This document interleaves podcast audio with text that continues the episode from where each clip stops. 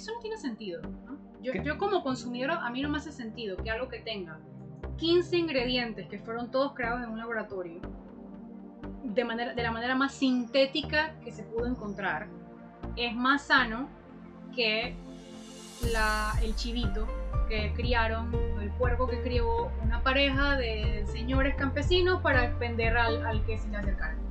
Como yo, a mí no me hace sentido que un animal que haya consumido hierba, eh, maíz, las horas de la comida de ese día, Como siempre ha sucedido. como toda la vida se ha hecho, no me hace mucho sentido de que eso es menos sano que lo de Beyond Meat o ¿cómo se llaman? Beyond Burger, Beyond todo. Todo es más allá. Entonces, más allá de. El más allá, eso está tenebroso. El más allá de la carne en verdad es tenebroso. A mí Ok, hoy es día de podcast, otra vez. si cambié la voz y todo, estábamos fuera del micrófono, pero ahora estamos en el micrófono. Y bienvenida María Amaya al podcast del día de hoy. Este es el episodio número 24, si no me equivoco. Y como saben, este podcast es actividad física, pero hoy quería hablar con María, que es abogada, experta en cosas que yo no soy experto y que no aspiro a ser experto porque son muchas cosas. Es imposible ser experto en todo. Es imposible, así que yo recurro a la gente que sabe.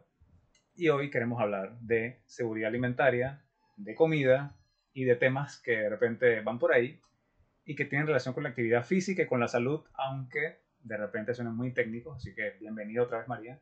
Gracias, de nuevo. De nuevo. Pero sí, hay muchas veces que las personas, de hecho, cuando comenté que venía acá a hablar contigo de esto, me dicen, ¿pero qué tienen que ver las leyes con la nutrición? Y yo, un montón. La verdad es que si lo piensas así en general pareciera que no. Pero cuando empiezas a investigar un poquito, y lo que vamos a hablar hoy, espero que aclare que es importante saber en dónde se meten las leyes.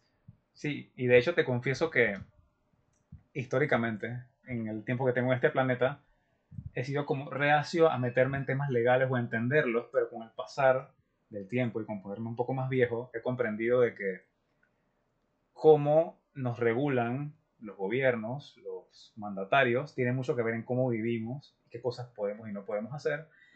Y recientemente he estado viendo tendencias a nivel global de cómo se manipulan ciertas regulaciones por fines que no entiendo, que tú tal vez me puedas explicar, y cómo eso puede afectar mis decisiones alimenticias, mi estado de salud y de repente incluso la generación siguiente. O la capacidad que tengas para poder conseguir alimento y así sucesivamente. Sí, entonces como no hemos visto que es un problema actual, pero creo que se avecina si seguimos como vamos. No, yo creo que ya está aquí.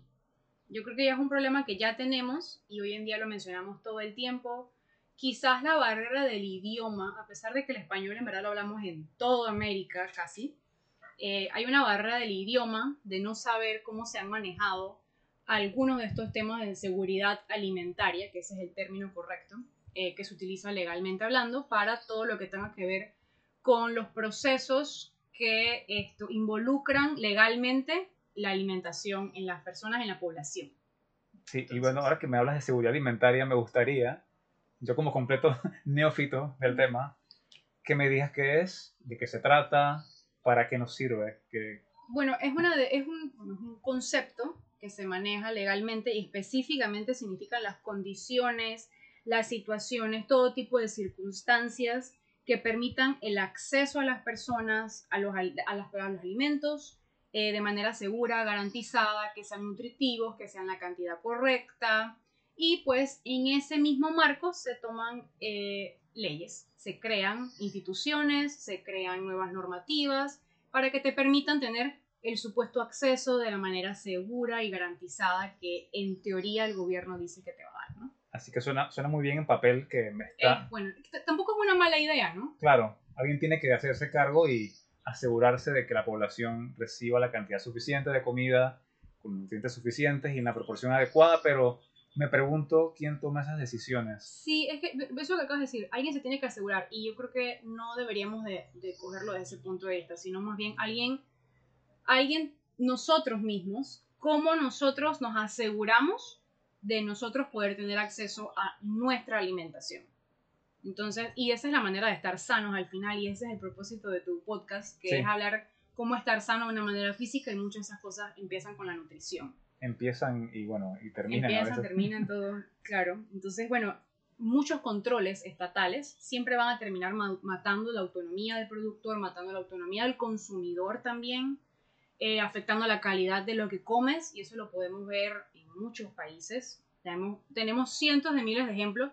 Creo que los más actuales que puedes ver hoy en día esto van a estar en Cuba, Venezuela, China, Estados Unidos, Nueva Zelanda y eso es lo que quisiera comentarte pues, a través del día de hoy. Un poquito de historia de cómo afectan las leyes eso. Yo soy todo oídos y ahora que hablas de o mencionas países, ¿tendrán algo en común esos países que mencionaste o aparte del, aparte del constante control estatal que cada vez van, van ejerciendo más y que es que es algo que tenemos nosotros la mala costumbre de hacer. Creemos que tenemos un problema, sabemos que lo causó una mala administración gubernamental y le pedimos que continúe administrando. Entonces, en el caso de la seguridad alimentaria, siempre vas a ver que el gobierno procura al menos, al menos tres de estas cosas que te voy a mencionar. van a comenzar con las famosas estampas de comida.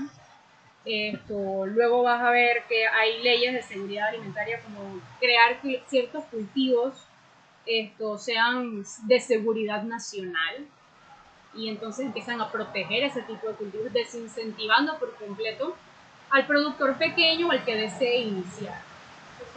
Estaba comentando muchos controles estatales. Esto, no la gente piensa que el control estatal suele ser prohibir algo o permitir algo, pero también podemos tomarlo, por ejemplo, como las famosas estampillas de comida eh, o las libretas de comida. Si no sé si ustedes habrán escuchado en Venezuela o en Cuba, para que tú vayas a acceder a comida, tienes que hacer largas filas y para en, en, la fila tienes que tener una libretita con unos cuponcitos en donde pues vas a poder cambiar ese cupón por un pedazo de pan, por el pedazo de arroz que haya, de yuca que haya. Eh, es muy limitado el acceso a la carne porque tenemos claro que la carne es un producto que cuesta producir y requiere mucho cuidado, mucho tiempo y así que es raro que vayas a tener carne eh, o productos lácteos de ningún tipo de animal, ni de cabra, ni de búfala, ni de vaca. O sea, es algo que eh, realmente las personas ignoran. Pero ya sabemos cómo han funcionado esa, esas famosas estampas.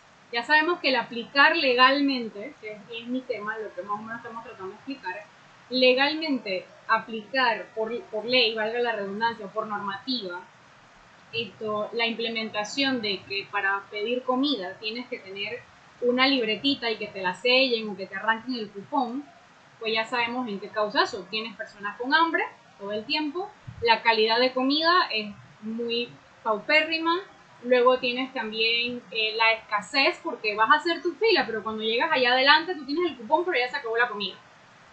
Y así mismo vas a ver en Venezuela lo mismo, así vas a ver lo mismo en Corea del Norte, lo mismo, todos los lugares donde se controlen los medios de producción, que es lo que se le dice, eh, lo que el gobierno va a decir, ¿no? Vamos a controlar los medios de producción para poder garantizar que se reparta disque a todos por igual. Entonces luego de eso sí te puedo comentar también que otro tipo de control estatal, otro tipo de control estatal sería, por ejemplo, los controles de precios que hoy en día en Panamá los se aplicaron, nosotros vivimos en Panamá, se aplicaron con el gobierno de Varela en el 2014. 14. Bueno, bueno desde el 2014 comenzaron a aplicarse porque supuestamente era para tener acceso a comida más económica, entonces ¿qué hicieron? Congelan los precios, manipulando por completo el mercado por ley, todas esas cosas las haces por medio de una ley, por medio de un decreto, no, no es que lo haces eh, mágicamente, le dices al productor cuánto tiene y cuánto no tiene que vender su producto. Ahora, ¿qué sucede con eso? Tú me estás controlando a mí en cuanto yo te lo estoy vendiendo a ti. Pero ¿quién te controla a ti la mano de obra que tienes que pagar? ¿Quién te controla a ti el precio del fertilizante que tienes que utilizar? El precio de los insecticidas que tienes que utilizar? El precio del pago de la hipoteca que tienes que pagar sobre tu tierra o el alquiler de la tierra que estás alquilando en todo caso y así sucesivamente, o el transporte que tú utilizas para sacar tu producto. En el caso de Panamá, para hablar en números redondos, eh, cuando se comenzó a implementar esto, hubo una enorme baja en la producción de papa en Panamá, por ejemplo, y de otras hortalizas también. Lo que sucedió era que el gobierno pretendía que, por decir un número, para, para hablar en números claros, el gobierno pretendía que los productores de papa de tierras altas, que es donde más se produce, eh, bajaran el, quintal, lo que les costaba producirlo, por ejemplo, les costaba producirlo unos 100 dólares, por decirte un número redondo, el quintal de papa. Eh, y pretendían que lo vendieran a 101 dólares al mercado. Entonces, ¿quién va a bajar papas por un dólar después que te... Nadie va a hacer eso. ¿Qué pasa? Desincentivas la producción y dice el productor, no voy a seguir produciendo esto. Una gran escasez y para, para suplir esa, esa necesidad, ¿qué hacen? Crean nuevas leyes para importaciones de otros países en donde nosotros no podemos tener ni control de calidad porque nosotros no sabemos cómo se controla la calidad en otros países. Eh, se crean esos pequeños monopolios porque a quién les van a dar los permisos para que puedan exportar alimentos. Ese es otra, otro mundo enorme de aranceles que hay, hay que ser muy específico. Eh, en nuestro caso sucedió en esa época que se trajeron unas papas contaminadas, papas europeas. Eh, Europa es buena, ¿no? Ah, sí, súper buena, todo lo de Europa es muy bueno. eh, vino, vinieron papas de Europa, vinieron en un contenedor, estaban infectadas con algún tipo de hongo eh, y sucede, el control fitosanitario pues fue escaso, no estábamos preparados para eso, quizás llegó la papa, no servía para el consumo y se botó. Se bota eso, llega al suelo de Panamá e inmediatamente esto pues ya contaminó ese, ese honguito que no teníamos antes, lo tenemos aquí, entonces nos afecta nuestra, nuestra producción realmente. Y eso no solamente es desde el punto de vista en Panamá lo que nos afecta. Yo no sé si, si has viajado a Colombia, en algún momento te mencionan el famoso hongo Panamá. Y eso también es parte de la seguridad alimentaria. Los controles fitosanitarios que te estaba mencionando antes. Eh, llegas y la gente te dice, ah, si has estado en fincas, si has estado, por ejemplo, en fincas que produzcan algún cultivo en específico, ellos también tienen que proteger sus cultivos, ya sea de, eh, ya sea de bichos que no hayan aquí, que sean allá, lo que es el gusano barrenador, que ahorita mismo en Panamá tenemos una crisis con eso, y se están creando leyes para continuar protegiendo nuestras, nuestro, eh, nuestra industria agropecuaria de este tipo de biohazard. Y entonces, esto, asimismo, por cierto, se llama hongo Panamá, pero no, no es de Panamá, simplemente que la persona que lo descubrió quiso hacerle honor poniéndole el nombre a nosotros. Qué bueno. Y la gente se siente ofendida cuando van a Colombia y ven, sí, ten cuidado con el hongo Panamá. Y, oye, ¿esta gente qué le pasa? ¿Por qué, por qué les molesta? Y, y, no, o sea, ellos se tienen que proteger. Alguien le puso así en honor al país, no, no como una mala propaganda, pero lastimosamente pues suena un poquito negativo hoy en día. Recapitulando lo que has dicho, que son algunas partes técnicas. Muchos puntos. Sí, muchos puntos, pero voy a actuar como un niño de 5 años o de 6 y voy a preguntar cosas básicas para que la gente que escucha el podcast de repente se vaya con algo que puedan aplicar en su vida, como siempre intento. Y hablaste de aranceles, mm. hablaste de control fitosanitario y me gustaría que definieras de manera bien simple de qué se trata. Yo entiendo que arancel son eh, son los impuestos. Son impuestos por importación. Ajá. Son los impuestos por importación de cosas que en teoría no se producen aquí, pero sabemos que eso no se cumple al 100%. Hay cosas que, se que no se producen y que les estás cobrando. Lo cual es absurdo, porque entonces estás agregando el impuesto a una cosa que no, no estamos protegiendo realmente la industria porque no existe aquí en Panamá. En teoría es para proteger la industria que existe, y pues es un impuesto al consumo también, el tipo arancel es un impuesto al consumo de importaciones. Y fitosanitarios son controles para evitar paso de plagas de un lugar a otro, animales y plantas. Y de todo lo que sea limpieza, buena salud de las personas que manejan los alimentos, esos son controles fitosanitarios. Y que garantizan pues la salud tanto para la, tanto de la persona que está manipulando el alimento como de la persona que va a adquirir el cliente, ¿no? Claro, porque pongamos que existe un, un, virus, una bacteria, una enfermedad, aquí se han creado anticuerpos localmente y si esa, ese patógeno pasa de una frontera a otra, no están listos los cultivos, los animales para resistir esa, esa Eso es lo que pasa todo el tiempo.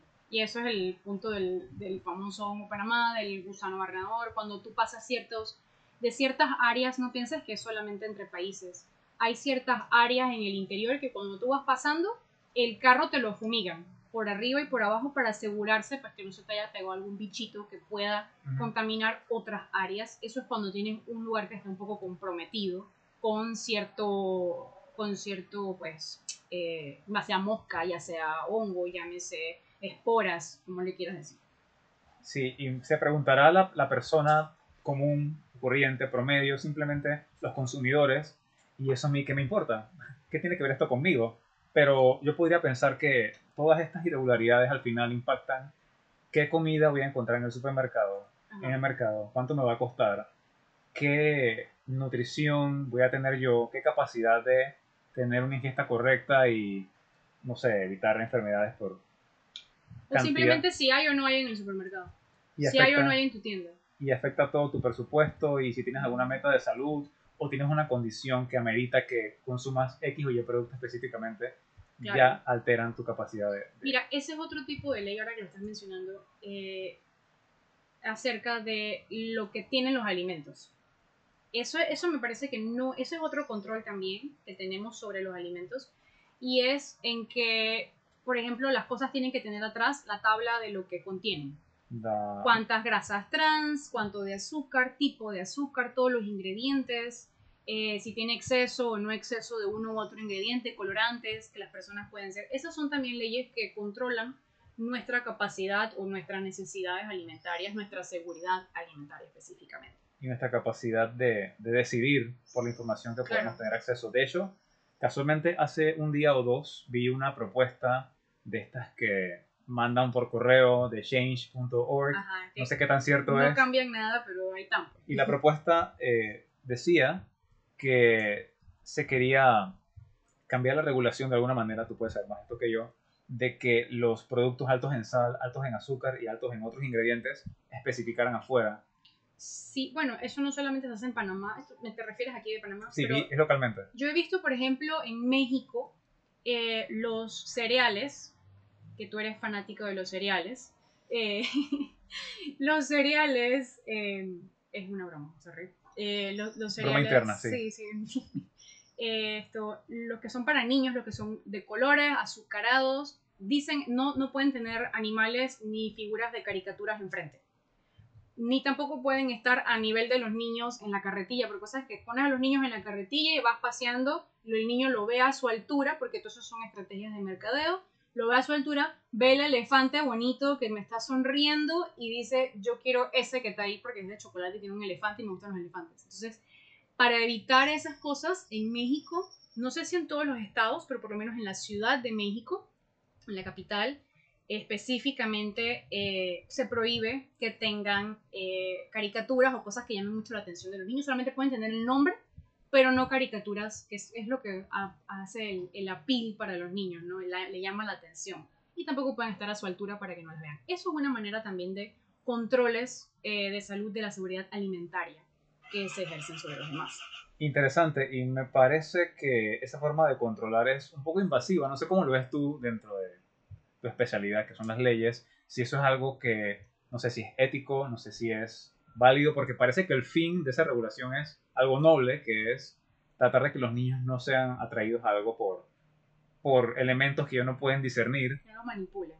No son manipulados, pero al mismo tiempo pienso que por qué tiene que meterse alguien a decirme qué empaque debo usar. No sé si es correcto o no. Me quedo pensando. Yo tampoco sabría decirte qué tan moral o ético es ese punto, pero sí definitivamente creo que es justo que las mentes maleables de los niños estén lo menos expuestas posible a la manipulación porque los niños son muy fáciles de manipular. Así que creo que si puedes evitar manipularlos, eh, pues es justo, ¿no? Eh, es un poquito justo. Sí, también. Ahora, creo que puedes, eh, no, no creo que sea un mal enfoque el decir, oye, no puedes abusar del, de la publicidad y del mercadeo y de las luces y los colores. No puedes abusar de eso para un producto que está destinado a niños, pero al final no es tu culpa si la persona lo quiere comprar o no comprar. Entonces creo que ahí está ese balance no puedes obligarlos, no puedes eh, atraerlos de una manera incongruente o injusta a, criaturas que sabemos que son manipulables, pero tampoco podemos evitar si, si, un papá se los quiere dar o comprarlos, pues ni modo. Ahí estaba la información, tú pudiste acceder a ella, lo correcto, hice lo, más posible, al final tú tomas la decisión de adquirirlo o no adquirirlo para tu hijo. Yo creo que eso, eso es lo que le da el, toque de justicia a la intención de la ley sí me parece correcta, pero siempre trato de, de, ser como, no soy abogado, pero trato de ser abogado del diablo.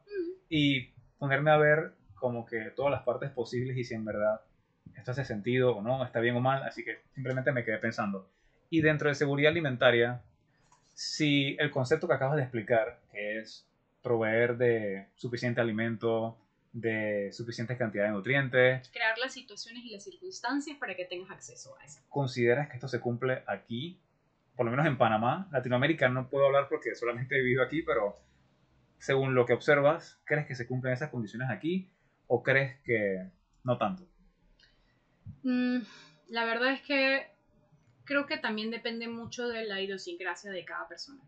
O sea, nosotros tenemos eh, quizás la mala costumbre de no querer aprovechar la tierra que tenemos. Y entonces luego nos quejamos de los lugares que sí la están aprovechando y queremos controlar esos lugares por medio de lo que te mencionaba, por ejemplo, los controles de precios, lo que yo le digo a las personas siempre, eh, quieres hacer un control de precios, pero tú no sabes cómo se cultiva en otro lugar, o por qué no intentas tú cultivarlo. Entonces, el, mientras el acceso sea libre a que tú puedas hacerlo tú mismo o acceder al que sí lo hace de una manera más directa, yo creo que sí se cumple. Entre más controles hayan, no precisamente, entre más controles que aparenten que quieren seguridad, que aparenten que quieren tu bienestar, no es precisamente eh, cuando tú permites que te controlen todo lo más beneficioso para ti. Creo que a la hora de la hora no te dan 100% la garantía de eso. La garantía te la tienes que dar tú mismo. Si no te cuidas tú tu alimentación, nadie te puede obligar, lo que decíamos los cereales, nadie te puede obligar a comprar o no comprar el cereal, aunque sea nutritivo no, nadie te puede obligar. Pero ahí está la, la, regulación y yo pienso que lo más importante es que se mantenga la libertad del consumidor y del productor para poder que entonces haya un libre intercambio allí completamente legal. Y entre más controles estatales hayan, menos libre va a ser ese intercambio y más interrupciones vamos a tener.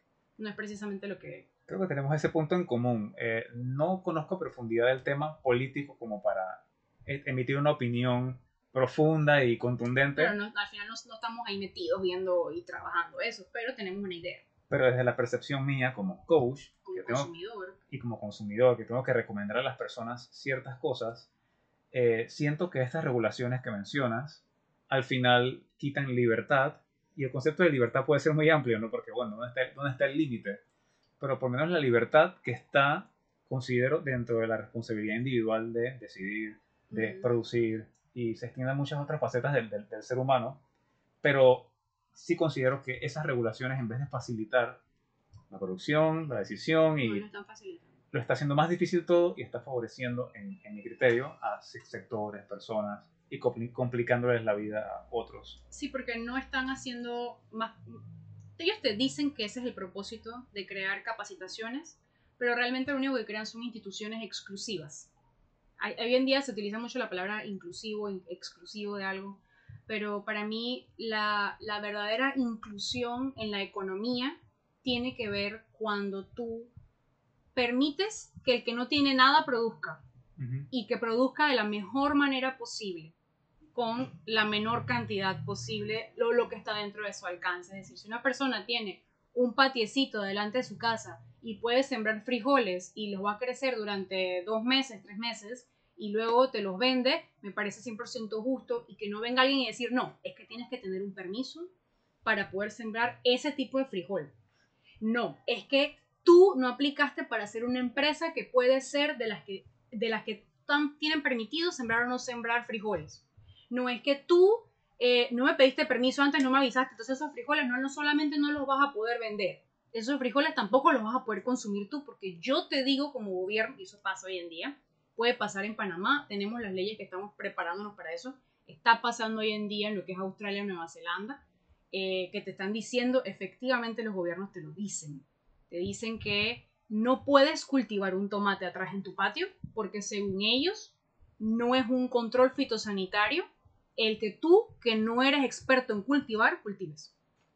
Entonces, ¿cómo así que yo no tengo acceso y libertad a utilizar mi patio para yo comerme mi tomate, que nadie me esté obligando ni a sembrar ni a consumir? Llegamos a esos puntos. Entonces, los controles y la libertad están para eso.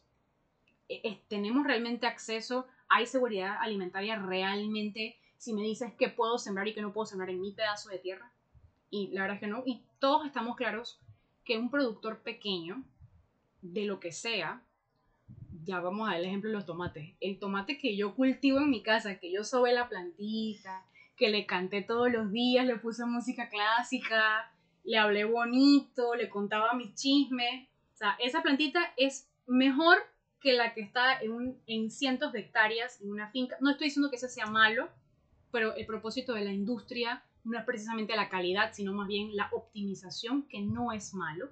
Pero yo debo de poder elegir el tomate que le cantaron, eh, que quizás esté más sabroso para mí que el otro, ¿no? Y sí es cierto, yo creo que cualquier persona que se ha puesto a comprar en mercados, que vaya al interior, va a saber la diferencia o vas y compras los, los aguacates exportados. Es lo mismo que el del patio de tu abuelita, de mantequilla, que es sabroso, grandote, no es lo mismo, pero pues eh, es el que te venden en el súper, es el que dura más tiempo, es el que tiene más o menos nutrientes. Y ahí está otro control fitosanitario. Eh, ¿Cómo tienen que, con qué se les puede esto, eh, por ejemplo, fertilizar o no? o rociar o no entre insecticidas, todo tipo de plaguicidas, qué se les puede rociar y qué no se les puede rociar. Todas esas son leyes que afectan a nuestra nutrición.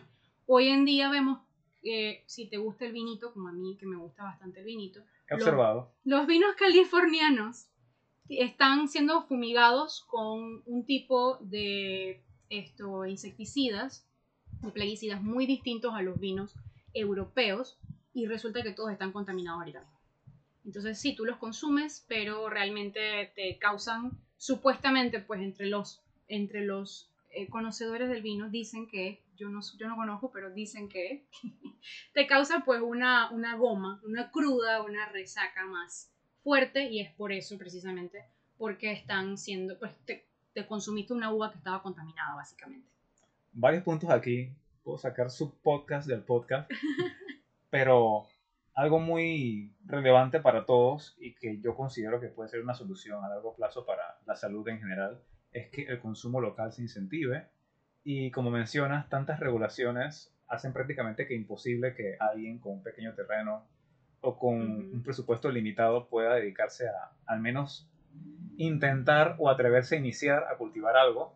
Se desaniman porque ven que esto no vale la pena, me tienen que cobrar este impuesto, este permiso y yo quiero tener la opción como consumidor de encontrar yogur hecho localmente, que las frutas y verduras sean de hoy y no de hace tres semanas en una cadena de frío, y que la carne sea de un productor que yo conozca y confíe y que sé que son animales que tienen, no sé, eh, buena calidad. sí. sí. les cantaron y toda la música que a mí me gusta. Eran parte de la familia. Exacto, y eso suena medio elitista si lo digo así como aéreamente en un podcast, pero la calidad de la comida influye directamente en cómo tú te desempeñas y el impacto en tu salud.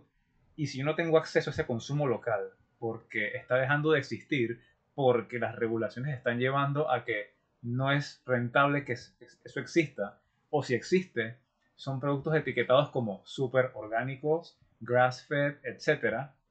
Y son tan, tan, inaccesibles que si no gano 5.000 mensuales, se me hace imposible. ¿Cómo ves tú esto en, tu día a día? ¿Si has experimentado algo de esto? ¿El consumo local? ¿Te cuesta conseguirlo? Si tú eres, si tú tienes familia en el interior, yo creo que puedes más o menos todavía tener acceso a esas cosas. Eh, creo que más o menos puedes conocer un señor que estaba criándose unos puerquitos para ganarse un par de dólares extras y tú le dices, sí, yo, yo, le voy a comprar la paleta, le voy a comprar el pernil de ese cerdo que usted va a sacrificar en tal fecha. Y sí te puedo decir que es más sabroso esa carne pero eh, al punto que vamos, esta persona, por mucho que haya cuidado que su animal no se le haya enfermado, por mucho que haya cuidado que su animal esto haya, se haya sido bien alimentado y no con estos piensos que son cosas de producción que a veces tienen restos de restos de los restos de los restos que no son precisamente un animal que va a crecer sano. Un, alimento de calidad inferior al pasto natural o, a su dieta A los bichitos, a la fruta que pueda consumir. Entonces, sí, definitivamente que sí te afecta porque luego, es más, nada más en cosas de gusto. Tú llegas y ya, tú probaste la que estaba buena y una vez que pruebas la otra que no está tan buena, y tú dices, ¿cómo vuelvo a esta, a esta porquería? No puedo, volver a la, no puedo volver a esto. Tienes que entonces andar en la búsqueda constante de una persona que haya le haya cantado al animal y a la plantita para podértela cultivar. Y se siente, al menos en mi caso, que cada vez que consigo, aparte del sabor, que obviamente es la diferencia en la textura y el sabor, y el impacto en la salud no lo puedes comprobar, pero sabes como que esto está intervenido, esto no. Probablemente esto que está tan intervenido sea mejor para mí. Hay una muchacha, se me escapa el nombre de ella, te lo voy a buscar para mencionártelo, para que lo puedas apuntar por aquí. Esto, ella es modelo, eh, no sé si te lo, te lo envié en algún momento. Es posible. La chica es modelo, súper linda, en Nueva York. Eh, ella dice que toda su vida ella tuvo problemas de nutrición. Y entonces, esto, alguien, y dentro de todos sus problemas de nutrición, entre bulimia, todas las cosas que ella puede tener de desórdenes alimenticios, y que ya los ha logrado superar o está en eso superándolas, que bueno, porque es una muchacha toda como agradable, así que me alegro que, que esté mejorando su salud. Una de las cosas que notó era que siempre tenía deficiencias al momento de consumir lácteos. Entonces ella... ¿Deficiencia o...? Deficiencias e intolerancias. Intolerancia. Eh, y también tenía, o sea, entre alergias a la piel, de consumo, de, todo tipo de alergias. Alguien le dijo, ¿qué tal si pruebas los lácteos de los Amish? Y entonces ella se fue, viaja cada dos semanas, comenzó a probarlos, le compra los Amish, le compra mantequilla, quesos, leches eh, procesadas desde leche cruda, o lo que se le conoce como leche cruda, porque no está pasteurizada, sino que está esto, hervida nada más de pronto. Crema pesada. Esto, ¿qué más le puedes comprar? Kefir. Queso. Quesos, todo tipo de quesos, yogures, eh, cremas agrias. Em, y inmediatamente, ella está una mujer que pasó de no consumir ningún lácteo porque le causaban todo tipo de alergias e intolerancias a consumir muchos lácteos y comprarle, ser clienta asidua de los Amish.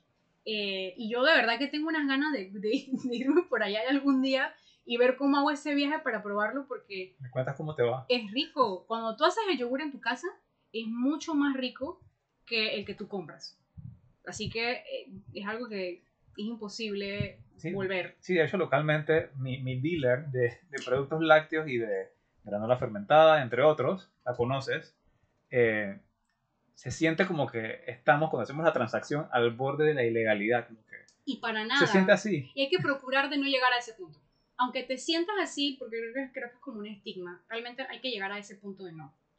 Lo único que, yo lo que sí pienso que tiene que haber un, más que controles es la educación tú quieres vender quesos en la calle, porque esas cosas a veces pasan, y tienes este grupo de gente que dice, no, ¿cómo van a vender esas cosas en la calle?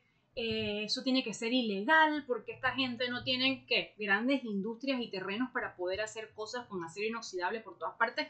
No es justo, no es justo.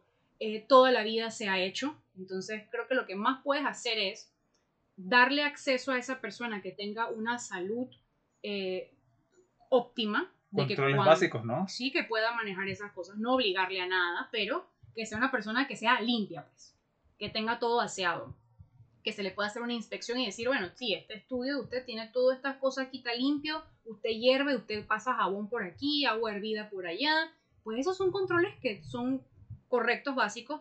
De pronto la persona no sabe que cuando lleva el queso tiene que tenerlo en hielo, por ejemplo, pero se puede lograr que la, persona que venda el queso tenga un acceso a la economía sin volverle ilegal el intento de esto producir su, propio, con su propia comida de manera, de manera eh, pequeña, de manera artesanal.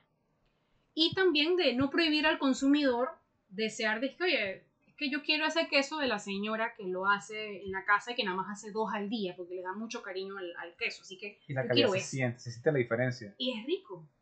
Y cuando decimos la calidad se siente, es que es rico. Exacto. Es rico a normalito. A una cosa que se siente casi sintética. Es queso, pero... Mm, no sabe nada o sabe bastante. Sabe bastante algo, que no debe saber. Bastante a, no sé, por ejemplo, en el caso de la leche, la leche eh, entre menos procesada a mí me sabe como dulce y no necesito agregarle azúcar. Si le agrego al café ese tipo de leche entera, no necesito echarle azúcar. Porque la leche está lo suficientemente natural como para que la, no sé cómo se llamará el azúcar que tiene la leche. Lactosa. Ah, bueno, ah, ok. para que precisamente la lactosa pues me dé el nivel de azúcar que yo necesito. Interesante. Eh, esto lo puedo experimentar, por ejemplo, con el pollo. No sé si las personas tienen este debate del pollo de patio versus el pollo de granja, pero a mí Particularmente me gusta mucho más el pollo de patio, aunque la carne sea un poco más dura. A mí me gusta que sea más durita. Pero cuando ves la carne se siente como que, ok, este pollo tuvo una vida más saludable que el pollo que estuvo, no sé cómo le llaman, tabulado, estancado, que, En pollera, pues. que quedan ahí, no se mueven, la carne crece súper rápido porque el beneficio que busca el productor es la mayor cantidad de carne posible en el menor tiempo posible, comprometiendo esa calidad de esa carne para el consumidor.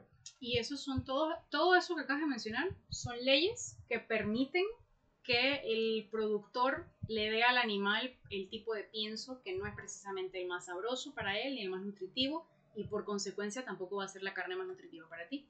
Asimismo, eh, lo que se le dé en el alimento, como por ejemplo hormonas, la cantidad de hormonas para que tenga un crecimiento rápido. Una gallina de patio te crece en ¿qué, 8 o 9 meses. No estoy seguro. Bueno, pero una gallina, bueno, va a depender de qué tan grande la quieras. Una gallina obviamente puede vivir muchos años, pero digamos para el consumo que ya esté lista, ella llega a su vida adulta ya en ese tiempo. Un tiempo más largo que en el tiempo de una granja. En una granja avícola, el promedio es tres meses.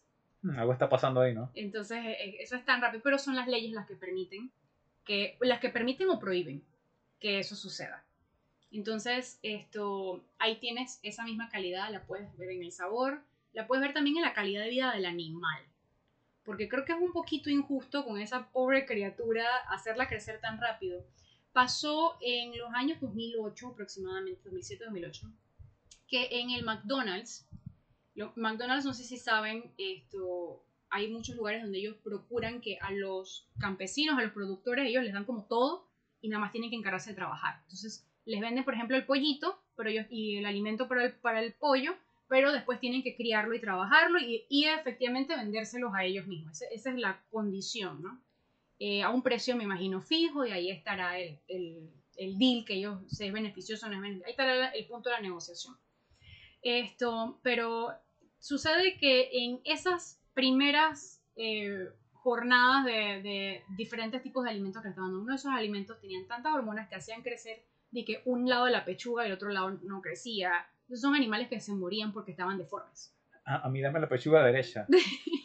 Pero pobre animalito, este es un Claro. animal monstruo y esas cosas las estaban vendiendo. Hasta que se dio cuenta todo el mundo, esto claramente es incorrecto, tanto para el animal como para el consumidor. Totalmente. Entonces ya se reguló el nivel de hormonas para que crezcan al mismo tiempo las dos igual Qué de bueno. grandes. Gracias por el favor. Pasa. Dentro del párrafo anterior que, que dijiste, eh, apunté algo también que me, que me interesa, que hablaste de los vinos. Hace tiempo escuché, no soy experto tampoco, pero he averiguado el tema y sé que eh, los cultivos son rociados con diferentes pesticidas y el que tiene mayor relevancia hoy en el mundo, que se discute por sus efectos negativos comprobados, es el glifosato.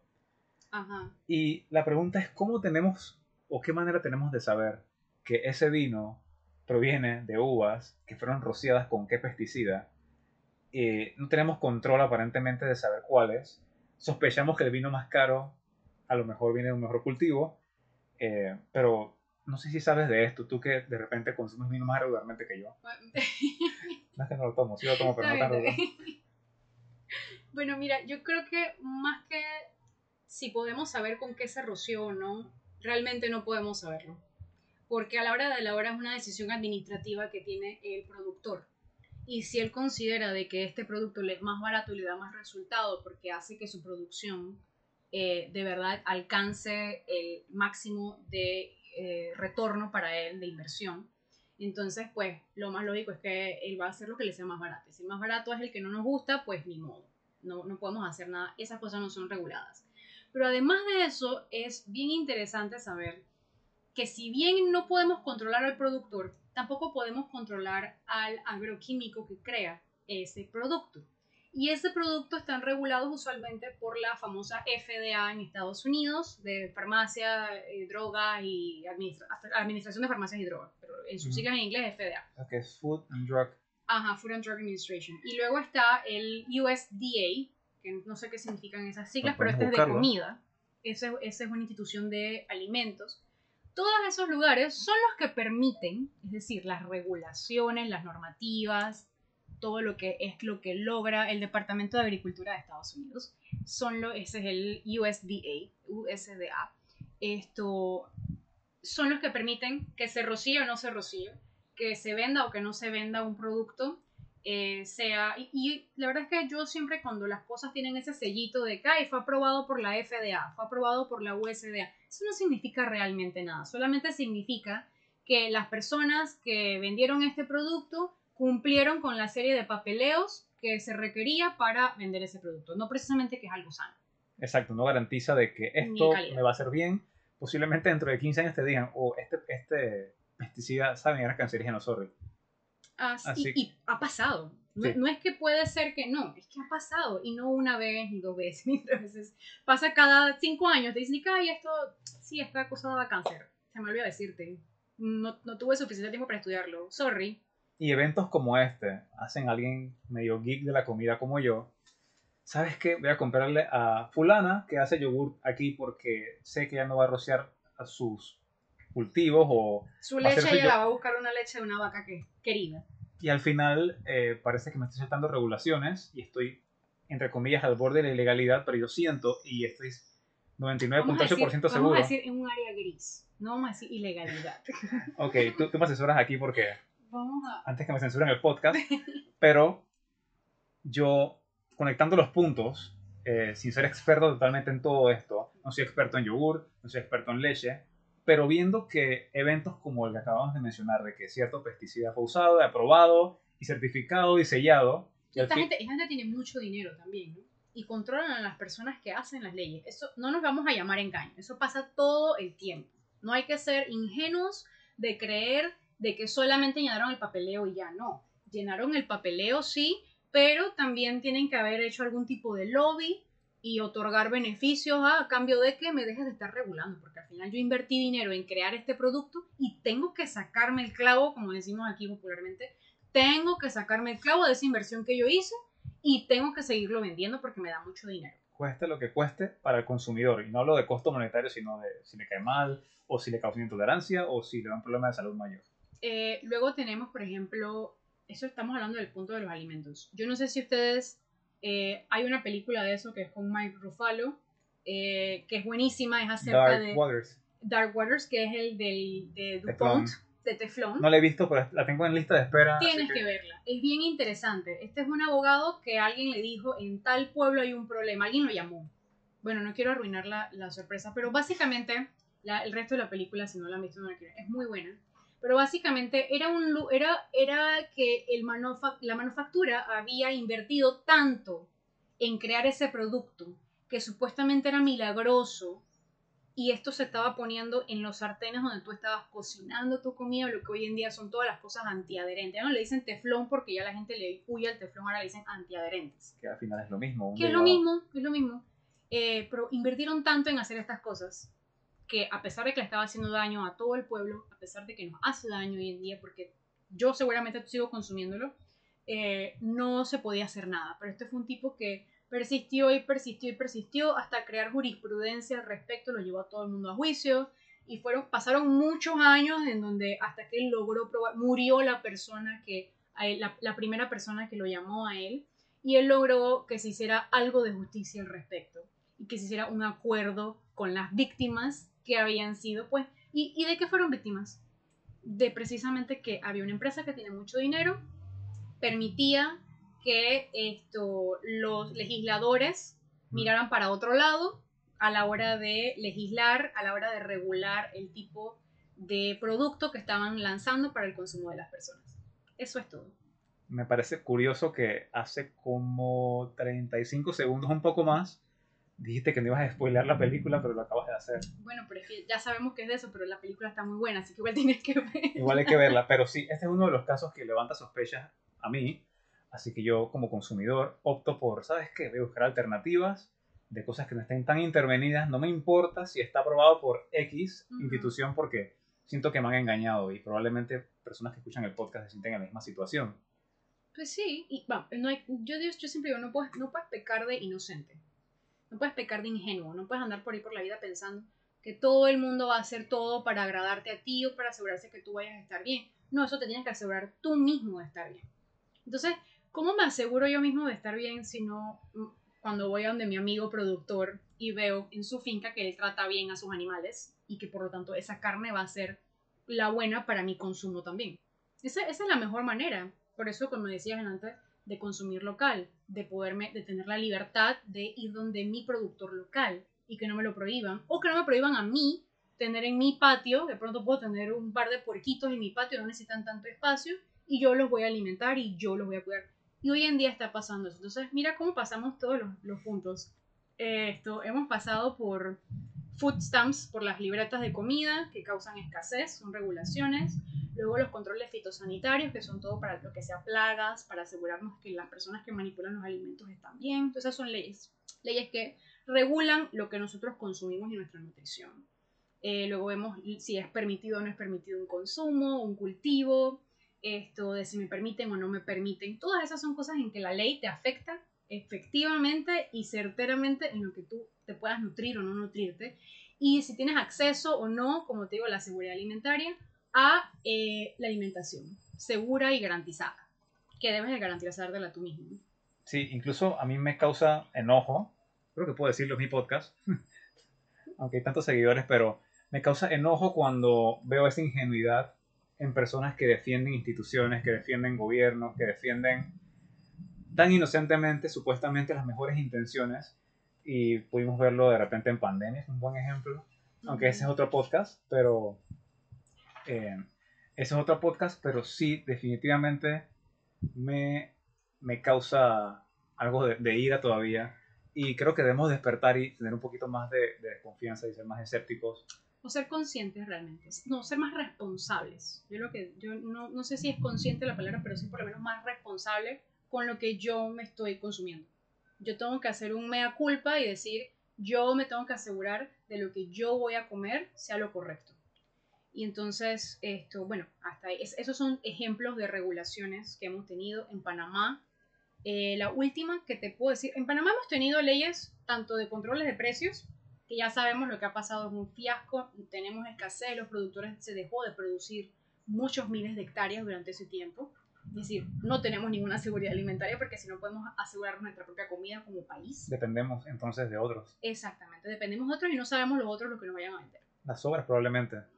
Sí, lo más, lo, más seguro es eso porque ellos se van a asegurar de ellos estar bien. No es problema de ellos nuestra población. Así que tú te tienes que asegurar tú. Tienes que ser más responsable con lo que vayas a consumir. Esto, en Panamá actualmente, en el 2022, en la ley 855 del 16 de agosto del 2022, la puedes buscar, es la ley que ya se pasó, ya está en Gaceta Oficial, ya es ley de la República, fue sancionada, es decir, el presidente la firmó y la selló y todo su gabinete, todos sus ministros también la sellaron. Y la ley es la ley que la Ley de Política Agroalimentaria de Panamá y por sus siglas se llama PADE. PADE, que es para los próximos 25 años crear protecciones en el sector agropecuario que supuestamente garanticen la seguridad alimentaria. Entonces hay varios puntitos de ahí que esto, son bien interesantes. Son más o menos como unas 60 páginas de la ley, no es, no es tan largo como puede ser. Eh, pareciera ser bien intencionada, como estamos mencionando. Pareciera que, ay, me quieres cuidar mi comida, quieres asegurarme que todo el mundo tenga comida, porque hablan, por ejemplo, de áreas rurales, áreas indígenas, hablan de asegurarse que todas esas áreas tengan acceso, que los productores familiares tengan acceso, los productores de agroindustria tengan mejores subsidios. Esto, pero hay otros puntitos ahí que son bien interesantes. No sé si. Sí, adelante. Quiero, me da curiosidad saber de qué trata esa ley porque no la conocía. En Panamá no había una ley de eso. Y entonces este gobierno la pasó. Ahorita la, la propusieron, la pasaron. De hecho, las Naciones Unidas es la que estaba promoviendo esto, este tipo de leyes, específicamente de supuesta seguridad alimentaria. Pero dentro de todo, vaya, la mitad de las leyes, la, mitad de esta ley o de cualquiera de este tipo de ley que crea esto, nuevos conceptos normativos, es decir, en las leyes existe, hay, hay, cosas que la gente siempre dice, no, esto tiene que ser ilegal, no, es que no existe ese concepto. El concepto tiene que estar tipificado, es decir, tiene que estar descrito, tiene que haber un nombre y una definición para poder que una cosa exista en la ley. De lo contrario, pues existe en el mundo civil, en el mundo nosotros del diario, no precisamente existe en la ley. Está estipulado. No se conocen el lenguaje legal. Y no se conocen en eso es lo que, sería, lo que significaría tipificado. No se conocen el lenguaje legal y por lo tanto legalmente no existe o sí existe. Así que no se puede regular. Entonces, como tú dices, la, la, te dejan el borde de la ilegalidad, te digo, un área gris. No está, no está tipificado, no está regulado. Aprendí algo, ¿no? Pero no es precisamente algo malo, al contrario, eso es bastante positivo en muchas situaciones y pues no es que tienes que regular cada aspecto de la vida, eso es ridículo. Eso es absurdo, y mucho menos de mi comida tampoco, ¿no? Que es lo que estamos hablando Exacto. De, por ejemplo, si yo, yo soy de consumir todo tipo de producto al que no, mientras no sea alérgica y huela bien y sepa bien, yo lo voy a consumir.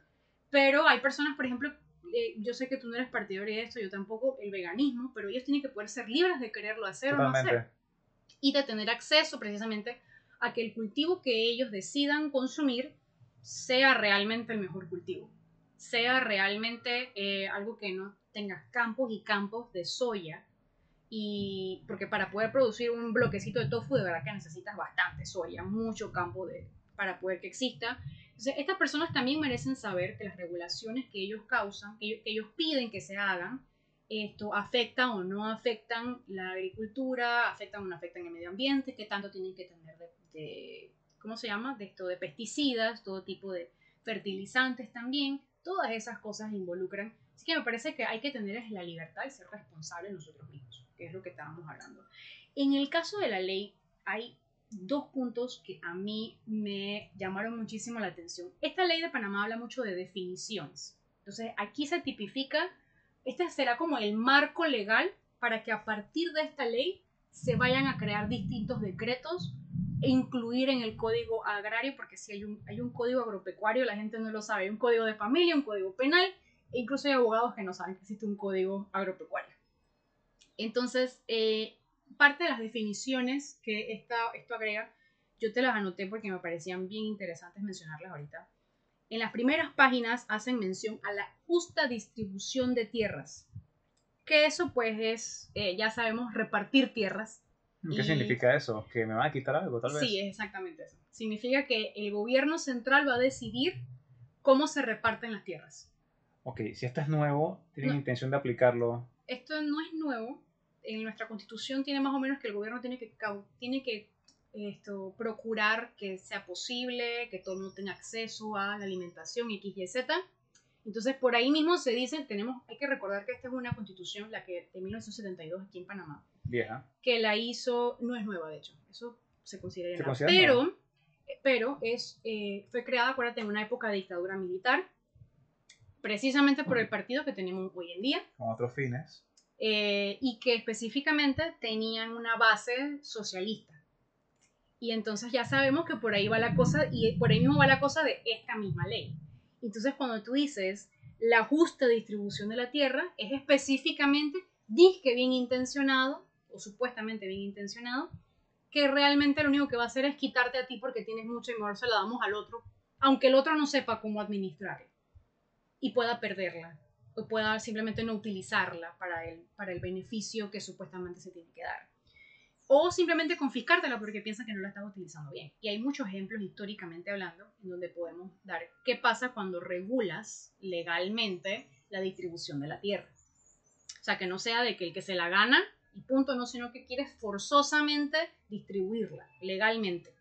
Y eso lo pueden hacer los gobiernos lastimosamente se ha hecho en varias ocasiones, se hizo en, este, en, la Unión Soviética de Stalin, se ha hecho en China, se ha hecho en Corea del Norte y por ahí vamos, pues más o menos todo eso causa realmente hambrunas. Y pareciera estar bien intencionado, pero al final termina causando siempre hambrunas.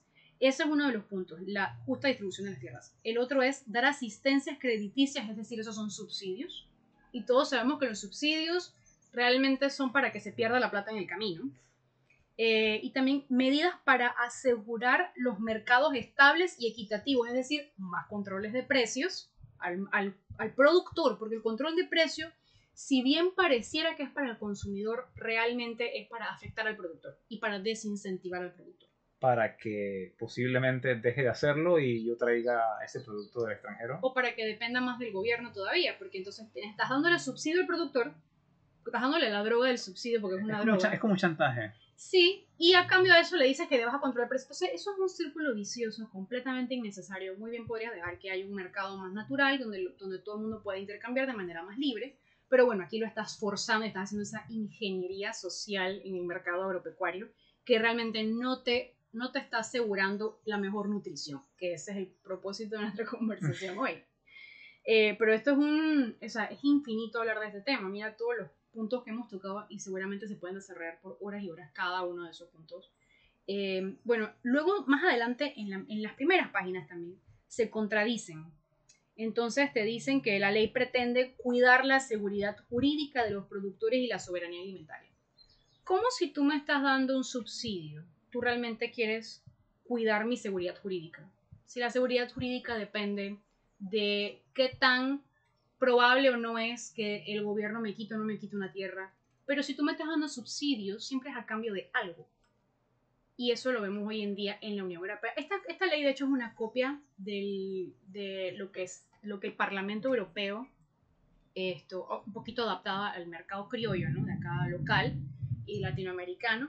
Pero esto, cuando te vas a ver allá en Europa, no es que precisamente tienen las mejores condiciones y si tú escuchas aquí, yo, yo he escuchado productores familiares míos también diciéndome, ah, es que la comida ya es más barata porque allá subsidian al productor.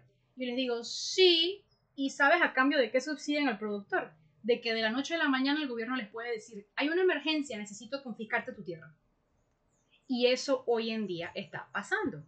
Hay una emergencia. Hoy en día el cambio climático dice que no puedes seguir produciendo y yo te lo estoy diciendo que no tienes que producir de mañana a pasado. Entonces tienes que cerrar tu finca, tienes que cerrar tus cultivos o yo te la cierro. O cierra o te la cierro. Entonces, a cambio de que me dieron ese dinero del subsidio para que cultivara supuestamente barato y para que la gente supuestamente tuviera acceso a las cosas, si al final me lo puedes quitar cuando te da la gana. Tú quieres vender tu alma de esa manera, yo creo que nadie que tenga generaciones de Aquí hay muchas fincas, la mayoría en Panamá o en, casi todo el mundo, yo creo que son de generaciones. La gente se dedica a continuar y continuar las fincas familiares y a mí me parece eso hermoso y, y de las cosas más nobles que podríamos eh, optar por hacer, ¿no? Hay dos conceptos más, no sé si quieres hacer, ¿tienes alguna duda? Sí, yo quiero preguntarte de manera bien, bien básica, ¿qué es seguridad jurídica? La seguridad jurídica es el acceso a la justicia. ¿Ya? ¿Qué tan justo es? Y esto, este concepto se extiende a todo ámbito eh, de nuestra vida cotidiana. De hecho, hay un índice de seguridad jurídica que tienen los países y yo lo defino como qué tanto acceso tienes tú a la justicia. Justicia de que si a mí y qué tanta separación de poderes hay también, por ejemplo, porque a la gente se le olvida, la gente dice gobierno, gobierno, Estado, Estado, y en realidad hay tres órganos del Estado. Por lo menos aquí aquí en Panamá hay tres órganos del Estado, en casi todas las democracias hay al menos tres órganos del Estado, que sería el judicial, que es donde tú vas a pelear y exigir tus derechos, y luego está el, el, eh, órgano ejecutivo, que es donde está el presidente, y el legislativo. Todos deben de estar a veces uno en contra del otro, uno se controla al otro en, en un país ideal. Eh, sabemos que a veces son muy amigos los unos de otros, pero la seguridad jurídica es cuando se mantiene ese balance y tienes el acceso a la justicia en caso de que se te falten a tus derechos.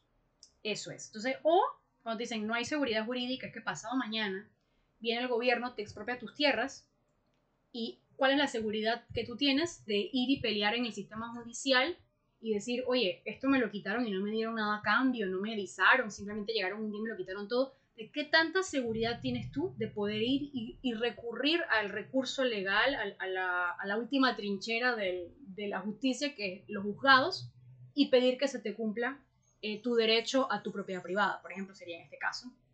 Eh, y Prácticamente están renunciando a esa, a esa autoridad sobre sus propiedades, están firmando un acuerdo de cuando quieras puedes hacer lo que te dé la gana, siempre y cuando me des el subsidio y bueno, estamos bien por ahora, pero... Yo creo que los europeos pecaron de inocentes es raro porque ellos están acostumbrados a guerras. Todas las guerras han sido en Europa. Nosotros aquí en América Latina hemos tenido mucha suerte y no tenemos, si hemos tenido momentos que no son precisamente pacíficos, ellos sí han tenido las guerras de verdad. Ya históricamente los problemáticos son ellos. Me parece que pecaron de inocentes y se dejaron meter gato por liebre. Eh, iguana por burriguero, con el otro. no conozco otras personas principales. Se dejaron meter esta ley que aparentaba ser buena, para aparentar una seguridad alimentaria y en realidad lo que hicieron fue ceder su seguridad jurídica, su derecho a la propiedad de sus tierras y de, su, de poder cultivar o producir lo que desearan producir. Entonces el consumidor, el cliente final, queda amarrado y atado y nosotros queremos venir y copiar esas leyes terribles, terribles esas leyes. Eh, y bueno, mira, mira si hay que ser un poquito malicioso. Dos conceptos más que aquí te los anoté porque eso sí me parecía increíble. El primer concepto es la zonificación ambiental y el segundo concepto que te definen en esta ley, la ley 855 del 16 de agosto de 2022, es la resiliencia al cambio climático. Es una cosa súper extraña. Y el tercer punto es que ya en Panamá actualmente hay 10 instituciones que se encargan del sector agropecuario y alimenticio. Sin embargo, en esta ley se crea otra nueva institución que se llama Consejo de Cumplimiento y Política Agroalimentaria. O sea, estás agregando otra institución más. ¿Eso qué quiere decir? Más regulaciones, más controles, esto, más cosas, más maneras en las que el Estado puede ser coercitivo. La coerción del Estado es la capacidad del gobierno de hacer fuerza, de todas maneras obligarte a hacer o no hacer una situación. Entonces, estas son solamente más cosas para obligarte a ti a cómo debes de consumir o cultivar. Entonces, el primer, el primer punto de la zonificación ambiental, la ley, no sé si te lo leo textualmente y después lo analizamos. Como sea más sencillo para poder Yo creo que así es mejor. Eh, según ellos, la zonificación ambiental es el proceso orientado de facilitar la planificación del sector agropecuario para, de, para, demasiadas, para demarcar áreas relacionando características fenológicas de los cultivos, crías en el suelo y las condiciones ambientales. Es decir, cómo ellos van a clasificar los diferentes tipos de tierra y ambiente, dependiendo de cómo interactúan los cultivos, las crías de los animales y las condiciones ambientales. A priori suena como que coherente y lógico, ¿no? Ok, sí, tienes que sectorizar y tienes que tipificar las cosas. ¿Dónde va cada cosa? ¿Por qué este animal con el otro? Y... Sí, pero luego te dicen en la resiliencia al cambio climático, que es otro punto que ellos lo especifican, o sea, te dicen que es una nueva, un nuevo concepto. Te dicen, resiliencia al cambio climático, ¿qué es? Dos puntos. Y te lo describen como la capacidad que tienen los ecosistemas de mantener sus funciones procesos claves frente a las tensiones o presiones climáticas para acciones, para acciones o influencias de la actividad de los humanos. Es decir, cómo interactúas tú con las zonificaciones que hablamos anteriormente. Creo que queda un poquito confuso. No sé si puedes tú explicarlo con un poquito más como consumidor. Lo que entiendo, a grosso modo, tratando, tratando de juntar los puntos, es que te están diciendo a través de la regulación que habla de zonificación, de dónde vas a hacer, qué vas a hacer, cómo lo vas a hacer. Y en, la, en el segundo punto hablan de considerar el cambio climático como una variable. Eso quiere decir que en base a ese criterio de lo que consideren ellos cambio climático o no, o consideren favorable o desfavorable para cumplir con esa regulación, que es el carbono cero, te van a forzar a cultivar o no según la zonificación que ellos tengan. Y por cierto, las zonificaciones hoy en día podrán ser unas, pasado mañana son otras. No tienes que verlo nada más desde el punto de vista agropecuario, míralo en la ciudad. Si tú pasas por una calle, hoy en día esta es zonificación A, por decirte. Eso quiere decir que aquí esto es solamente zona residencial, no pueden haber comercios. Entonces las personas que compren esas casas saben que no pueden instalar una fábrica y de llantas. Fin, no pueden poner un taller. Eso es el tipo de zonificación. Las zonificaciones ambientales también pueden cambiar de la noche a la mañana. En base a un interés que tenga, no sé, un gobierno o un grupo de personas, no sabemos. Eh, el grupo de personas que crean que saben más y mejor que tú, que yo, que hemos estado aquí todo el tiempo. Sí, pues puedes decirme que hay que cuidar. Yo estoy 100% de acuerdo. Yo creo que todos estamos de acuerdo que hay que cuidar el medio ambiente, pero no deberíamos de forzar a los demás a cambiar su estilo de vida cuando sabemos que cada día más la, todo, todo tipo de industria, en especial la industria agropecuaria, se optimiza a pasar del tiempo.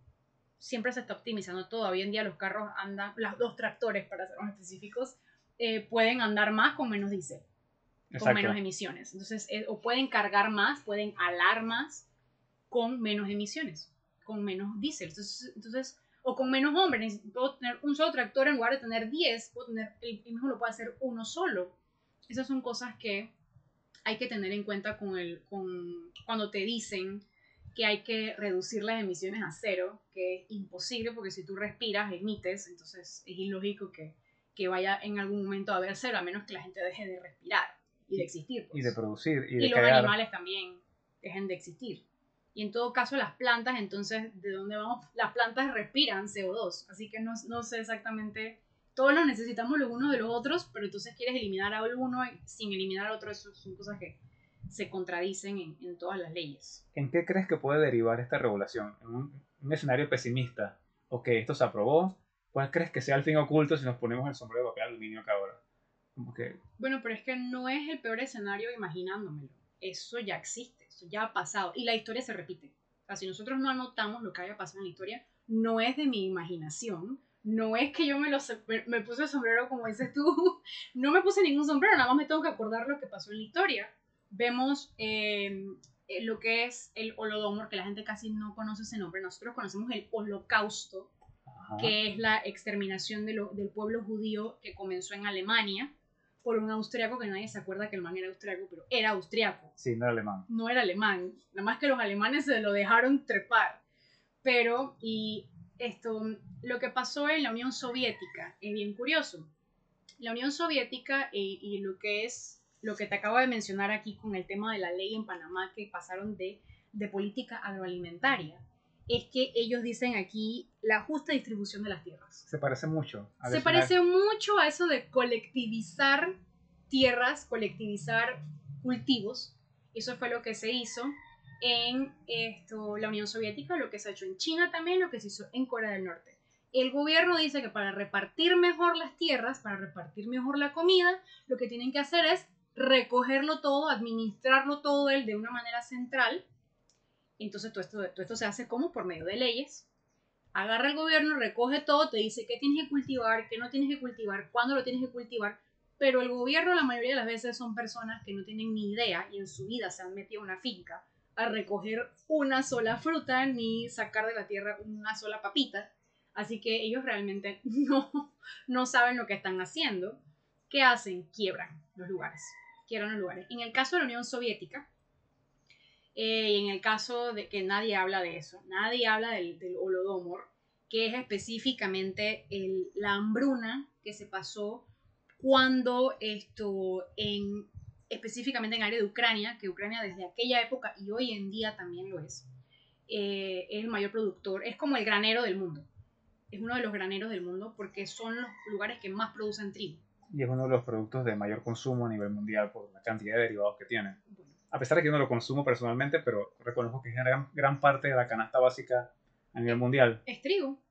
Trigo, arroz, ¿qué más sería? Maíz, Cebada. cebada, Bueno, eh, espelta, que no se consume aquí, pero son los granos principales que son de más barata producción, de consumo masivo y que son como el pilar más fuerte de, de la comida disponible a nivel mundial, que evita que la gente se muera de hambre. en teoría. Aunque podría discutir eso, pero es la comida más disponible por su bajo costo de producción. y alto consumo, me imagino, de- que, que tiene altas calorías, me imagino. Y que, Sí, es alto, alto, alto contenido de calorías, fácil de producir y tiene muchos productos derivados que son de consumo masivo. No precisamente nutritivos. No precisamente, pero bueno, Y suelen ser, eso es otra cosa, es otro concepto bien interesante de las Naciones Unidas.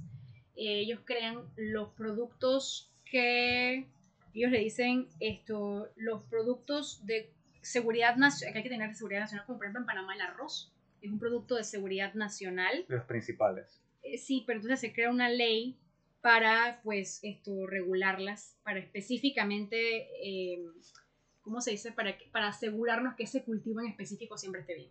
Hay leyes en Panamá. Y hoy ya, ya sabemos lo que pasa con el arroz. El arroz, una vez que se hizo, eh, tienes un grupo de personas que específicamente... ¿Se puede poner? Bueno, efectivamente con el arroz es que el grupo de personas que decidió esto, el gobierno específicamente en el órgano legislativo pasaron una ley para cuidar el cultivo del arroz como un producto de seguridad nacional.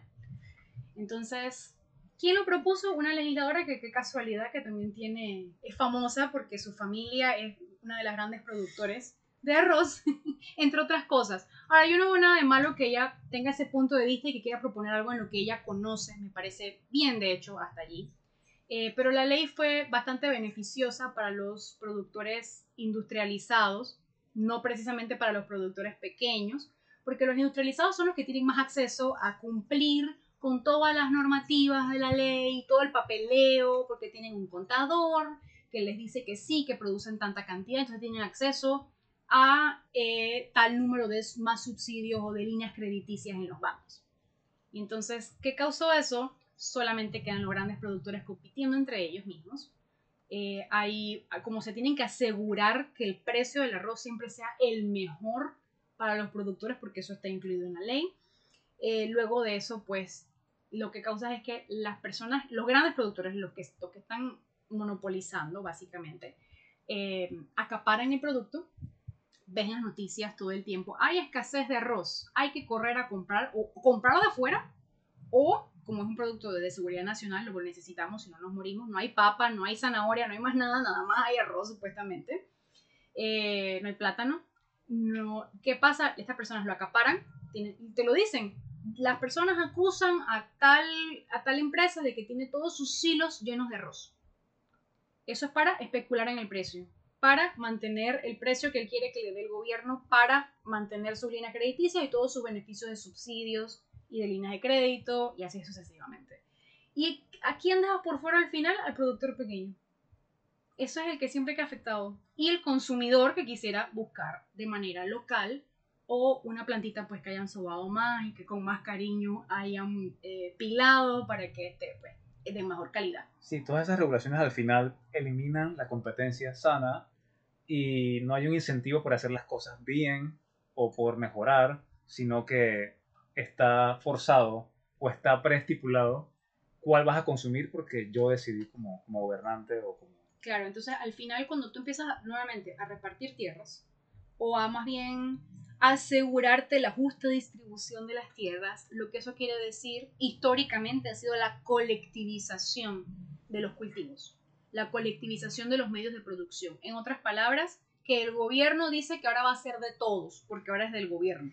Aunque realmente lo administran cuatro gatos que están en una oficina, que nunca en su vida han tocado una, tierra, una vaquita, nunca, no saben cuánto tiempo demora en crecer una planta, así sucesivamente. Entonces, hay, una, hay grandes hambrunas que se han causado precisamente por la supuesta justa distribución de las tierras y por la colectivización. Está la, gran hambruna china, de la cual no hay registro porque, bueno, esto ya sabemos cómo controla la información eh, los chinos.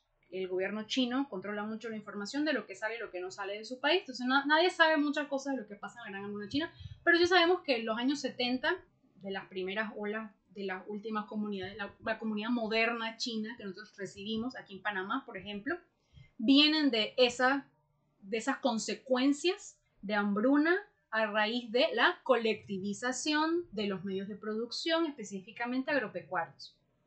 Entonces, asimismo, el que no mencionan tampoco mucho es el, famoso holocausto ucraniano, que se llama el Holodomor, que es la gran hambruna ucraniana. ¿Qué hizo Stalin? Dijo, dijo mira, o vamos a hacer, como ustedes son el granero de la Unión Soviética, lo que eran las áreas de Ucrania, ustedes van a seguir produciendo, yo voy a buscar toda tu producción, yo la voy a repartir para asegurarme que todo el mundo tenga por igual. Entonces, ¿qué pasa? Se queda todo en las grandes metrópolis. Todo se queda en las grandes metrópolis porque es lo único lógico, porque hay más personas que consumen en las metrópolis.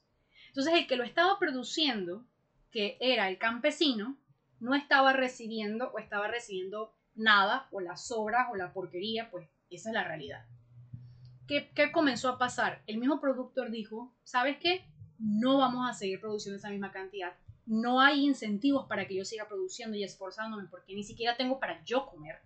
Entonces voy a producirte menos. También porque yo, pues si tengo hambre, no tengo tanta fuerza para seguir trabajando en el campo, que es un trabajo muy pesado.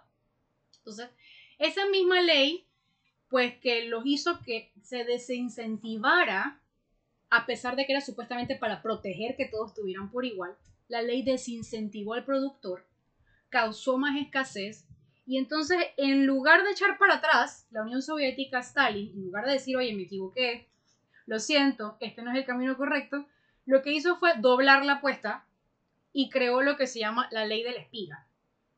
¿Qué significaba? Pues que o me lo entregas todo, o produces la misma cantidad, o te voy a encerrar todo este área de aquí.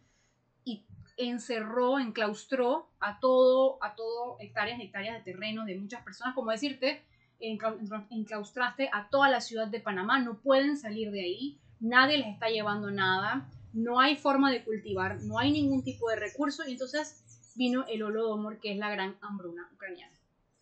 Porque pues esto era prohibido, todo tipo, el tipo requisó todo tipo de cosechas, de alimentos, de animales, todo se los quitó. Les quitó las ganas de vivir y pues también les quitó la comida, así que... Y la fuerza para producir, como dijiste, y, y logró la apuesta y obviamente... ¿Qué eh, tanto tiempo duró eso? No sé, pero sabemos que la Unión Soviética quebró. No tantos años, porque quebró la Unión Soviética. Tuvieron que cambiar de lugar, tuvieron que aceptar al final. Bueno, Stalin no, no estuvo todo el tiempo de la Unión Soviética, que duró todos los años. Esto fue más o menos como en los años 30 nadie habla de esta hambruna a causa de la justa distribución de las tierras. Bueno, yo sí he escuchado a alguien hablar de esto. Sí, pero tú porque estás muy metido en esta onda. Pero el que no investiga, el que no está metido, ni siquiera se acuerda por qué se murió de hambre la gente en esto, la Unión Soviética, en específico el área de Ucrania. También ves, por ejemplo, con este mismo ejemplo de la famosa justa distribución de las tierras, en Corea del Norte hay algo que se llama la culpa generacional. Entonces, si tus papás, si tus abuelos, mejor dicho, porque ellos han pasado ya varias generaciones, si tus abuelos tuvieron un terrenito donde cultivaban arroz, tu bisnieto tienes la culpa de eso a tus abuelos. A pesar de que eso no tiene ningún tipo de correlación, ni relación, ni nada por el estilo. Tú eres el culpable de esto, que tus abuelos hayan tenido cultivos, es decir, que tus abuelos fueran productores, es decir, que tus abuelos alimentaran a la población, que tuvieran un trabajo digno, tú eres culpable de eso. Así que tú eres, estás destinado a ser pobre el resto de tu existencia. Y eso pasa hoy en día en Corea del Norte. Bueno, es lo que sabemos de lo que los que han logrado escapar nos cuentan. Eh, y de vuelta al tema de la nutrición. Todo esto tiene que ver con la nutrición. Todo esto, estas son leyes que se han impuesto con supuestas buenas intenciones que al final lo que hacen es desincentivar al productor porque lo oprimen, controlándole el precio, obligándole a vender o no vender, diciéndole qué o no cultivar, cuándo y dónde, y afectando al consumidor, que vaya, en verdad es un pequeño número de personas que producen en el mundo, en comparación con todo el resto que ellos alimentan, que somos la mayoría. O sea, no hay tantos productores de ganado como consumidores de res. Pero ahí están y son personas que hay que apreciarles ese trabajo y que hay que cuidarles su trabajo como, no interviniendo si no conocemos cómo se produce. A eso tú le tienes que agregar, bueno, en el caso de Corea del Norte, muchos, yo te lo estaba comentando antes, es muy común que digan que las personas nacen ciegas, no cada vez son más pequeños que su contraparte, pues la contraparte que sería Corea del Sur. Esto, cada vez son personas más pequeñas en estatura y eso se basa que tienen generaciones y generaciones de falta de nutrición no existe tal cosa como el consumo de la carne, eh, la gente tiene que recurrir a comer bichos, es por eso que nosotros nos reímos de que hay los asiáticos comen insectos. Y hasta cierto punto parece una burla, pero realmente también es parte de que esas leyes que se crearon para supuestamente que todo el mundo tuviera por igual, al final lo que causaron fue escasez y las personas con mucha necesidad no les quedó de otra más que consumir lo que encontraban por ahí. Y lo que encontraban pues eran bichos, ni modo me voy a poner del lado de alguien que está escuchando el podcast en el futuro, después de que se grabó. Y puede sonar como un tema muy complejo porque hablamos de regulaciones, hablamos de gobiernos, hablamos un poco de historia acá, pero el contexto es que a raíz de buenas intenciones que muchas veces provienen de ideologías o de convicciones que no tienen una base lógica para mí por lo menos, derivan en que se controla qué se produce, cuánto se produce, a qué precio, y al final el resultado es eh, que tú y yo y todos los que estamos aquí como consumidores vamos a sufrir las consecuencias de una canasta básica más cara, eh, tener eh, productos menos disponibles, una peor nutrición. Y yo quería saber, porque estás hablando de escenarios históricos, si tú ves, dijiste que, que históricamente ha pasado, ¿no? Y que yo te pregunté si veías un escenario pesimista ocurriendo en un lugar como Panamá. Bueno, lo que te acabo de comentar, que la ley, la ley 855, la que acaban de aprobar, específicamente es un reflejo de lo que las Naciones Unidas te pide a ti que parte de la Agenda 2030 sea. Un precursor de lo que ya ocurrió antes y que lo vemos como una buena intención, como que la Agenda 2030 tiene que ver con desarrollo sostenible, nos están cuidando, nos están... En verdad la Agenda 2030 tiene que ver con lo que el gobierno puede hacer para asegurar los, las metas que ellos tienen. Que eso no es ninguna conspiración, puedes meterte a la página de la ONU y ya están descritas cada una. Lo que no te dicen es cómo, cómo piensan lograrlo. Y todo lo piensan, te dicen que, ay, todo el mundo tiene que tener acceso al agua. ¿Cómo? Todo el mundo tiene que tener acceso a la comida. Si bien, ¿cómo vas a hacerlo? Repartiendo justamente las tierras para colectivizarlas y después que nadie quiera estar después que nadie tenga ningún tipo de incentivo para cultivarlas y por lo tanto al final crear escasez o una calidad eh, paupérrima de los, de los productos que consumimos. No, y lo que te digo, de las Naciones Unidas, ahí está. Esto viene siempre del Parlamento Europeo, ellos son los primeros que lo han hecho, y aquí siempre decimos, ay, es que en Europa lo hicieron. Fantástico.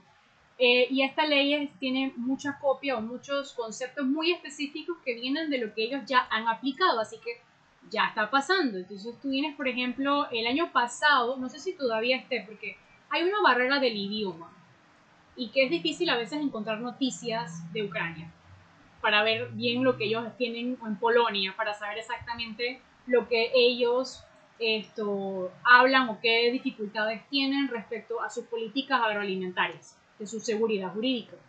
Pero entonces sí podemos ver cuando se traducen, cuando las mandan para acá ya diluidas y medio, medio criollas. Con un título cambiado, no tiene nada que ver con lo que pasó. Sí, es exactamente. Eh, pero sí podemos ver, por ejemplo, hoy en día, el año pasado, desde el 2021 al 2022, no sé este año cómo se ha desarrollado, porque te digo, es difícil conseguir noticias realmente imparciales o que tú puedas investigarlas, porque puede, estoy segurísima que las hay.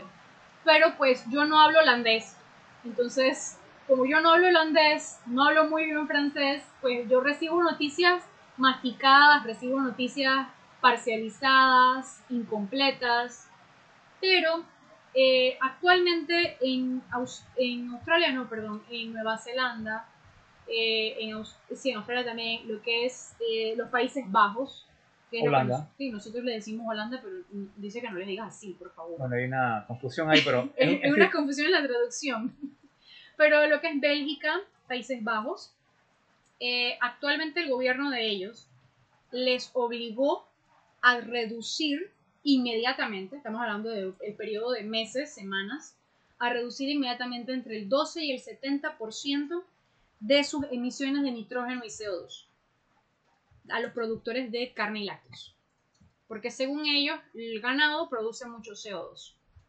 Eso es discutible sumamente discutible, porque cuando tú te vas a ver en las ciencias de la meteorología la atmosférica, el CO2 constituye, o sea, el dióxido de carbono, constituye por ley de la naturaleza, no por ley impuesta por ningún gobierno, pero es una ley al fin y al cabo, eh, que constituye entre el 0.04% de nuestra atmósfera.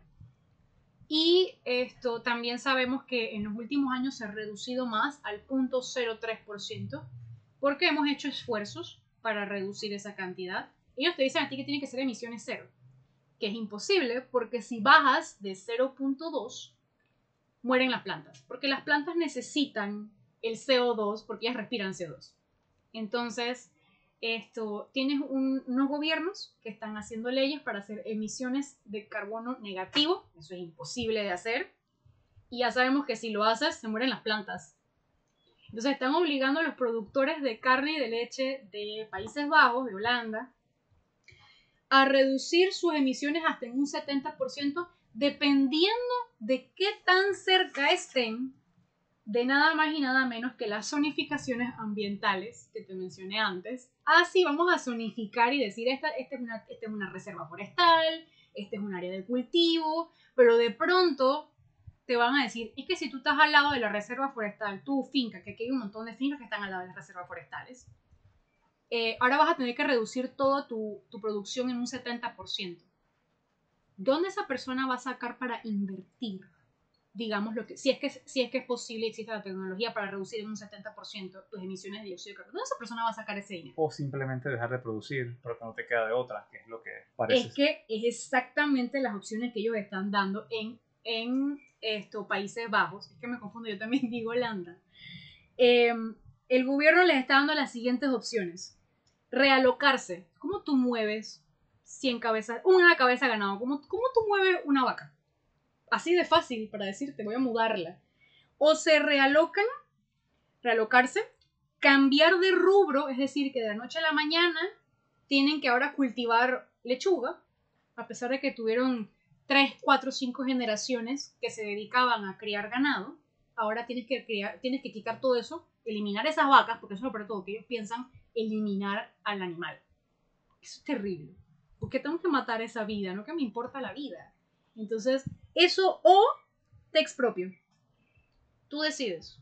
Y si te expropio te doy una porquería de plata, o sea, me estás diciendo que me estás sacando del negocio. Me estás diciendo que me tengo que morir de hambre.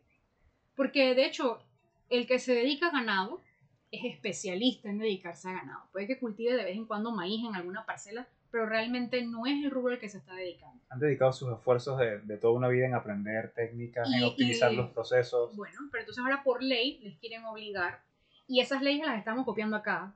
Aquí a la gente en América, y no solamente en Panamá, sino desde México hasta Argentina, les encanta utilizar la frase, es que en Europa hacen no sé qué cosa, es que en Europa dijeron tal cosa, es que en Canadá hicieron... A mí qué me importa, esa gente no sabe que aquí hay un lugar que se llama Alange, que cultiva mucho arroz.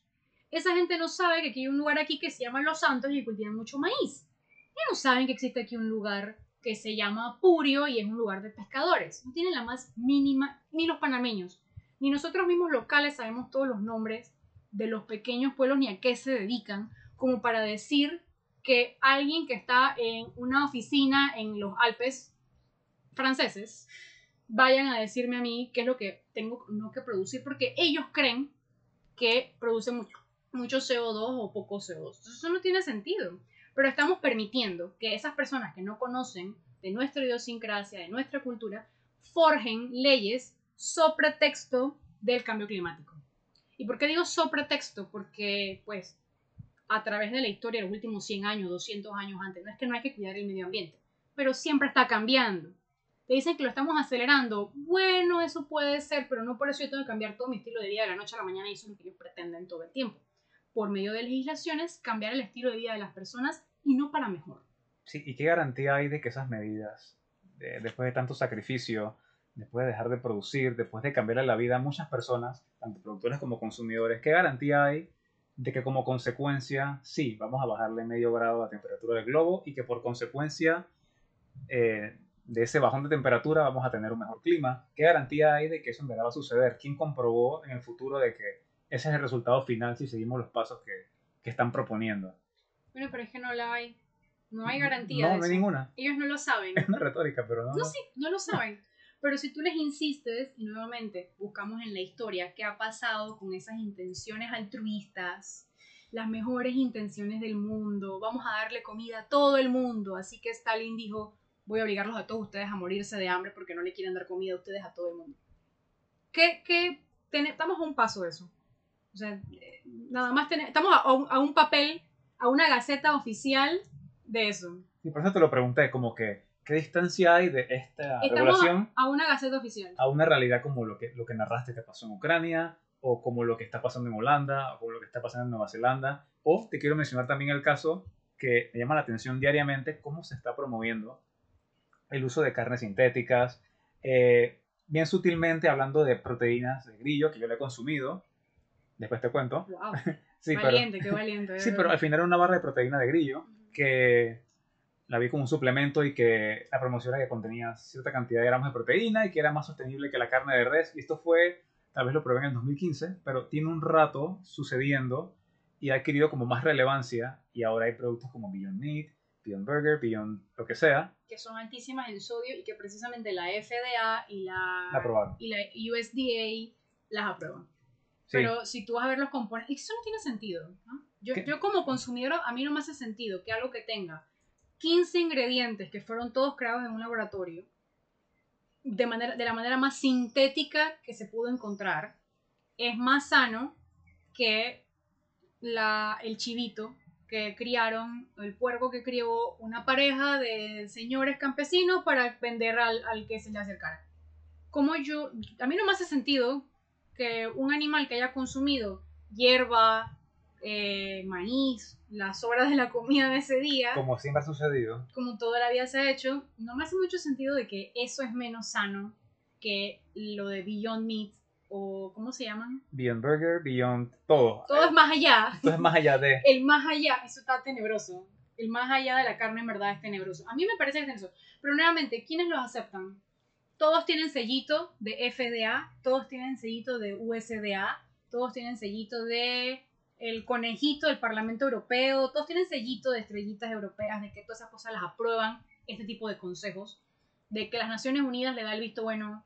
Eh, ok, está bien, pero eso no quiere decir que sea realmente bueno. Esas personas no saben lo que, como tú dices, el tipo de inmunidad que yo he obtenido aquí, la costumbre que mi cuerpo, o sea, nosotros de pronto tenemos más. Acuérdate que los en el caso de los asiáticos, la mayoría son intolerantes a la lactosa. Y por eso la leche de soya, que no es leche, es bebida de soya, aunque nosotros, le- aunque legalmente se le pueda decir leche, realmente hay otros países donde se regula, incluso es otro tipo de regulación. ¿Qué nombre le puedes poner a qué producto?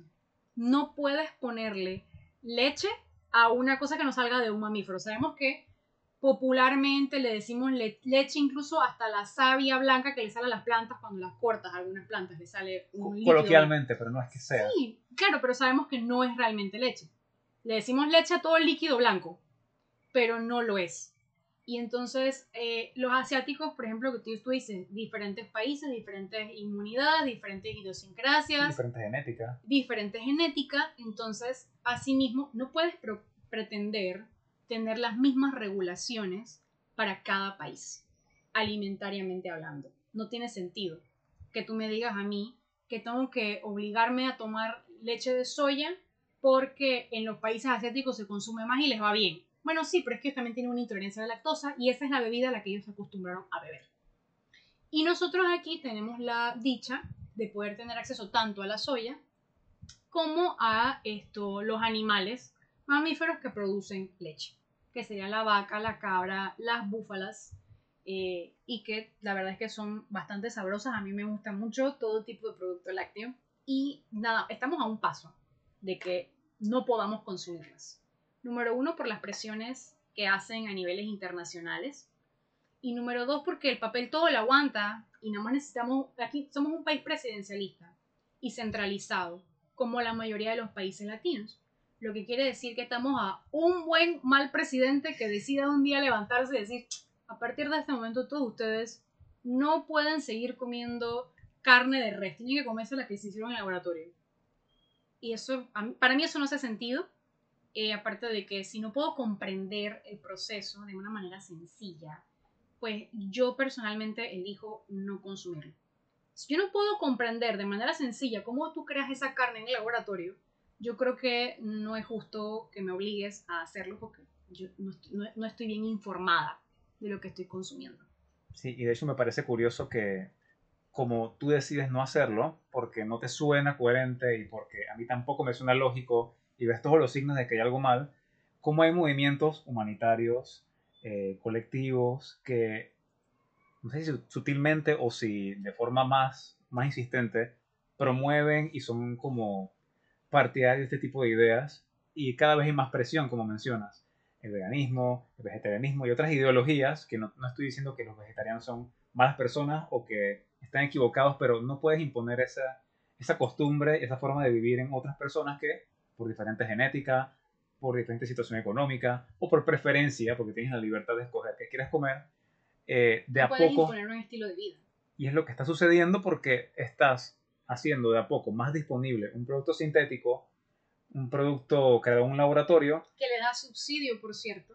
no sabía esa parte. Sí, claro, todos estos laboratorios tienen subsidios gubernamentales para crear. Entonces, ¿bajo qué? Bajo leyes que les dicen que, oye, sí, si tú estás haciendo un laboratorio para crear carne sintética, yo te voy a dar el 50% de la inversión que tú necesites para hacer esto. Esas, esas leyes existen hoy en día. Esas cosas eh, se siguen creando. Es más, puedes ver en la ley de Panamá, en la última que te, que te estaba mencionando, la que es la copia de las, eh, y, las directrices que vienen desde las Naciones Unidas, directrices o copias que vienen desde la Unión Europea, Canadá o algunos estados de Estados Unidos, porque no todos es igual, ellos ya tienen más libertad de decidir. Más autonomía. Más autonomía, cada, cada idiosincrasia de cada estado. Y cambiarles es muy difícil, hay resistencia. Entonces, esto, precisamente, eh, esta ley que tenemos les faculta a ellos en invertir, o sea, al gobierno, en invertir en tecnología, eh, nuevos productos, industrialización, todo lo que sea referente al, te quería buscar aquí la ley para decirte específicamente las palabras, pero no la encuentro, eh, todo lo que sea referente a la industria alimentaria. Y eso incluye dar subsidios, y así mismo te lo explican, dar subsidios, dar financiamiento. A cambio de. A cambio de que, bueno, tú cedas tu autonomía, que tú cedas tu propiedad, que tú cedas lo que sea que tengas que vender tu alma, pues. Tienes que vender tu alma para poder producir. Pero tú en ese momento hay veces que puede que no lo, no lo veas de esa manera. Eso le pasó a los europeos. Eso le está pasando hoy en día a los europeos. Y no hay vuelta atrás. Ya, ya firmaste el trato con el diablo. Eh, sí, no puedes hacer nada. No puedes hacer nada. De hecho, lo que hicieron en Holanda y en Bélgica era que todos, lo, tengo entendido que Holanda y Bélgica son grandes, grandes productores de todo tipo de producto cárnico y lácteo, no solamente para su país, sino para toda Europa.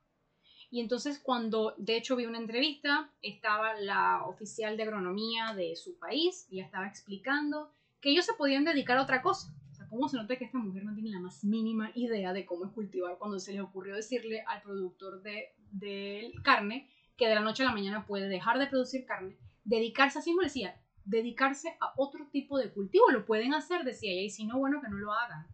Entonces dice ella, podemos importar la carne de afuera, pero aquí hay que cuidar la tierra, hay que cuidar el árbol de aquí. Sí, es verdad, es cuidar la naturaleza. Pero ella decía, y el productor estaba completamente, con el que ella estaba debatiendo, él estaba completamente asustado y decía, pero es que si me estás diciendo que quieres calidad de, comida, los, los, los controles de calidad holandeses son los mejores de Europa. O sea, él estaba muy seguro de su rubro. Dice, mis controles son los mejores. Si tú me traes comida de afuera, no va a ser lo mejor. Me van a dar una porquería que es lo que tú me dijiste. Me van a mandar las obras. Y también el tiempo que demora ese producto en transportarse de un lugar a otro. La eh, calidad va a ser baja. No sabes cómo son los estándares, no ves cómo tratan ese animal. Claro, pero entonces para ellos es tan fácil decir, con una ley vamos a cambiar las cosas de la noche a la mañana. Eso no tiene sentido. Todo lo contrario, la ley puede decir que el puerco va a sacar alas mañana. Eso no quiere decir que el puerco va a sacar alas mañana pero estamos a un papel de que eso suceda. Toda, esta, toda la historia estamos a un papel de que suceda. Es solamente eso. Por eso es bien importante la terminología dentro de la ley. Esta ley 855 lo que crea es el marco jurídico y marco teórico, es decir, las definiciones las bases. Y, la, y la facultad del gobierno de poder hacer o deshacer nuevos decretos, nuevas instituciones, nuevas formas, nuevos procesos, nuevos subsidios, nuevas formas de financiar o de que tú tengas acceso a consumir lo que te dé la gana o a producir lo que a ti te dé la gana. Y pareciera que es que, ay, te quiero cuidar, pero realmente en la historia el te quiero cuidar es más bien te quiero controlar. Claro. Y no te voy a dejar. Están preparando el terreno para lo que sea que sigue, que no sabemos qué es. Ya lo prepararon. Creo que antes de eso también, yo no sé si ustedes sabemos las familiaridades que hay con los TLC, los tratados de libre comercio eh, no voy a dar un ejemplo de Panamá, te voy a dar un ejemplo de México. De las primeras, mm, Estados Unidos, que es Florida, Texas, siempre han tenido mucha inmigración mexicana, pero se empezó más cuando México firmó un TLC con Estados Unidos, en donde permitían que maíz de Estados Unidos ingresara a competir con el maíz local. No tiene nada de malo, porque la competencia de hecho te hace a ti mejor pero México no tenía una industria tan desarrollada del maíz, no tenían productores que estaban subsidiados y por lo tanto el producto de Estados Unidos entraba mucho más barato. Entonces, ¿qué pasó? Muchísimas fincas de maíz quebraron. Al quebrar las fincas, estas personas que son campesinos que trabajaban esos campos de maíz, tuvieron que emigrar porque tenían que buscar una manera de sobrevivir y quisieron entonces fueron a los campos de Estados Unidos. Entonces después tú veías en Estados Unidos diciendo de que ay, están llegando a quitarnos nuestros trabajos en el campo. Y Se los son- quitaron ustedes en primer lugar. Sí, es- es- no, no estoy diciendo que sea buena la inmigración ilegal, estoy diciendo que es a causa de precisamente regulaciones, eh, subsidios que se dieron en la industria agroalimentaria y que dieron como consecuencia de que estas personas pobres, buscando sobrevivir, pues tuvieron que emigrar y lo más cercano lo único que sabían hacer era trabajar el suelo, así que se fueron a trabajar el suelo donde había trabajo de eso, que era casualmente pues en Estados Unidos. Que por cierto, creo que los campesinos o el productor de Estados Unidos no tienen ningún problema con la mano de obra mexicana. Estoy segura que les gusta porque es una mano de obra pues más barata, lastimosamente, pero es así, esas cosas suceden. Uno no se da cuenta a veces, mira cómo empezamos, dije, cómo afectan las leyes mi, mi nutrición. Te afecta porque el producto puede ser malo, porque te lo pueden prohibir o te pueden eh, obligar a consumir uno u otro producto, en el caso de las carnes sintéticas que me Impulsando una y bloqueando el- la producción de la otra. De manera muy progresiva y parece que sutil, pero es lo que está... Pero yo veo que últimamente las leyes las están, están metiendo acelerador a todo.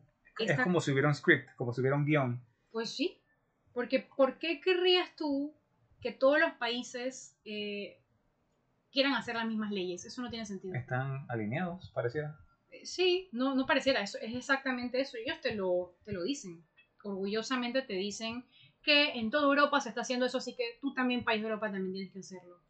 Eh, otro ejemplo también de cómo afecta eh, en el caso de la Unión Europea, que es un colectivo de países. Eh, estos países, la Unión Europea en el Parlamento se decidió, por ejemplo, recién se instauró, porque eso es algo bastante nuevo. Realmente el Parlamento Europeo es muy nuevo. Eh, no son leyes que tienen más de 50 años. Eso, eso tiene mucho menos de 50 años. Son bastante progresistas, modernas. O sea, estas cosas todas eh, son bastante recientes. Cuando recién se hizo eso, hubieron algunas regiones vinícolas, ya que estamos hablando del vinito, eh, de Francia, por ejemplo, o Italia, o España.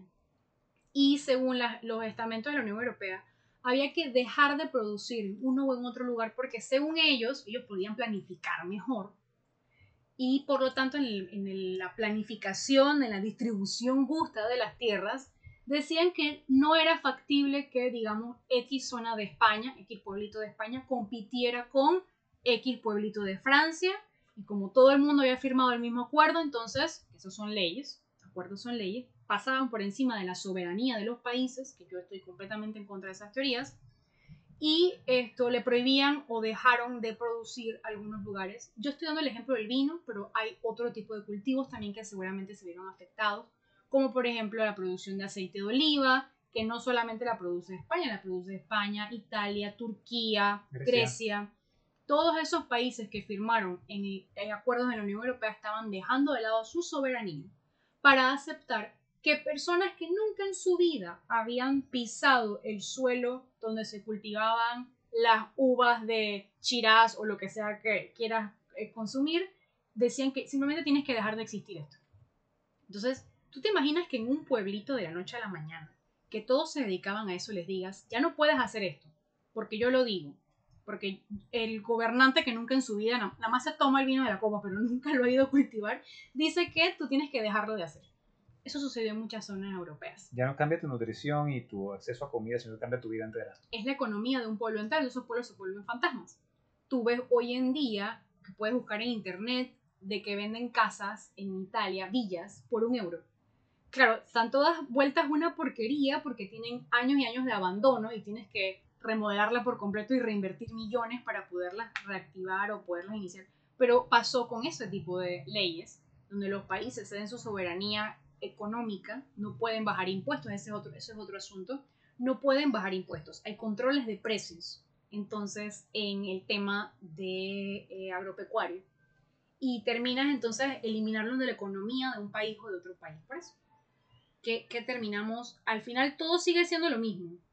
Eh, un gobierno que aparenta tener buenas intenciones administrativas, pero lo que resulta es te controlan si puedes tomar o no vino y si lo puedes cultivar o no lo puedes cultivar y dónde lo vas a cultivar. Y a quién le puedes comprar un producto y a quién no, qué puedes producir y qué no, y todos los aspectos de tu vida se van viendo afectados de a poquito, ¿no? Mira, otro punto importante antes creo que mencionamos a los Amish, porque te dije la muchacha hasta que ahora sí podía consumir un montón de productos lácteos. Es aparentemente en los estados donde ellos se encuentran es muy popular. Eh, los Amish no están en todos, los Amish y los menonitas. Tengo entendido que en Pensilvania es uno de los más predominantes. Sí. Y precisamente el caso que te quiero comentar es de Pensilvania. El señor se llama Amos Miller. Y el señor Miller eh, lograron aparentemente el estado de Pensilvania rastrear que dos casos de una intoxicación se debían a unos lácteos que habían provenido de las fincas, o la finca, mejor dicho, del señor Amos Miller. Le impusieron al señor una multa de 250 mil dólares. Un señor que vende queso. Puedes vender mucho, pero estoy segura que no tienen una vida ostentosa. No lo creo. Entonces, de hecho, los menonitas, una de las características es que no tienen que tener una vida ostentosa. No es solamente el acceso o no a la tecnología, sino al estilo de vida que no sea, pues, consumista. Entonces, me estás diciendo que esa persona tenía que sacar de la noche a la mañana, porque supuestamente lograron rastrear. Yo digo supuestamente porque ¿cuántos casos de ir a un restaurante no vemos nosotros constantemente de intoxicación? diariamente y no se reportan o si se reportan no hay consecuencias reales y simplemente... Muy poco. a menos que sea algo muy, muy masivo. Ajá. O, muchas personas en un lugar y se reporte, eh, no sé, 15, 20 personas tuvieron un caso de algo, van, inspeccionan y si hay irregularidades se cierra el lugar o se ponen multas, pero es, muy, es, muy, extraño. Otra manera en la que la seguridad alimentaria, en que las leyes te afectan tu, tu consumo de comidas, te pueden cerrar un restaurante. Así que pues hay, hay leyes muy positivas al respecto, pero también, entonces tienes este señor que le dijeron Amish es que si ahora en adelante no vacunas a tus animales de las vacunas que nosotros te decimos que tienes que ponerles, si de ahora en adelante no le das a tus gallinas el alimento que yo te digo que le tienes que dar, entonces ya no te voy a permitir vender. Y si sigues vendiendo, de hecho, así mismo decía en el fallo que le hicieron al señor, era específicamente para desincentivar a cualquier otro que intentara hacer lo mismo que él. O sea, el señor estaba, el señor estaba simplemente sacando sus productos lácteos eh, cuando tú preguntas, cuando la, chica esta que te dije que yo sigo, muy bonita, ella nos presenta los productos que los Amish le venden. Son productos que se ven mejor que los productos del súper. Todos están en vidrio, también están empacados al vacío. Eh, bueno, va a depender ¿no? de qué producto sea, va a necesitar un otro empaque. Pero todos tienen unos empaques que se ven nítidos. El mismo producto se ve siempre consistente. Yo todo veo que tiene 10 quesos, los 10 se ven del mismo color. Es decir, que es un producto consistente, que tiene las mismas, ellos tendrán sus propios controles. Tienes que tener, en lo que es lácteo, tienes que tener mucho aseo porque si no se te daña, ya se daña todo. Ya no sabe igual, no es que te va a hacer daño, es que simplemente se daña el sabor, ya no es el producto que tú querías hacer. Entonces, estamos hablando de que estos señores no se meten con nadie, cultivan lo que querían cultivar. Si alguien se los quería comprar, tienen la perfecta libertad de hacerlo, se los quieren comprar, ahora les van a prohibir eso. Y específicamente el fallo decía, para dar el ejemplo de que nadie se atreva a seguir haciendo esto, la multa va a ser ejemplar. 250 mil dólares. Eso, ¿de dónde tú sacas? Puedes tener mucha plata, igual eso es un monto. Eso es, un eso es una casa. Sí. Eso es una muy buena casa, de hecho. Entonces, eh, el señor tenía algo así como 14 días, pero tenía que empezar a abonar desde el momento que le decían. O sea que aunque él intentara apelar eso, y tengo entendido que todavía sigue eso en juicio, gracias a Dios, el señor puede seguir peleando. De todas maneras tenía que ir abonando.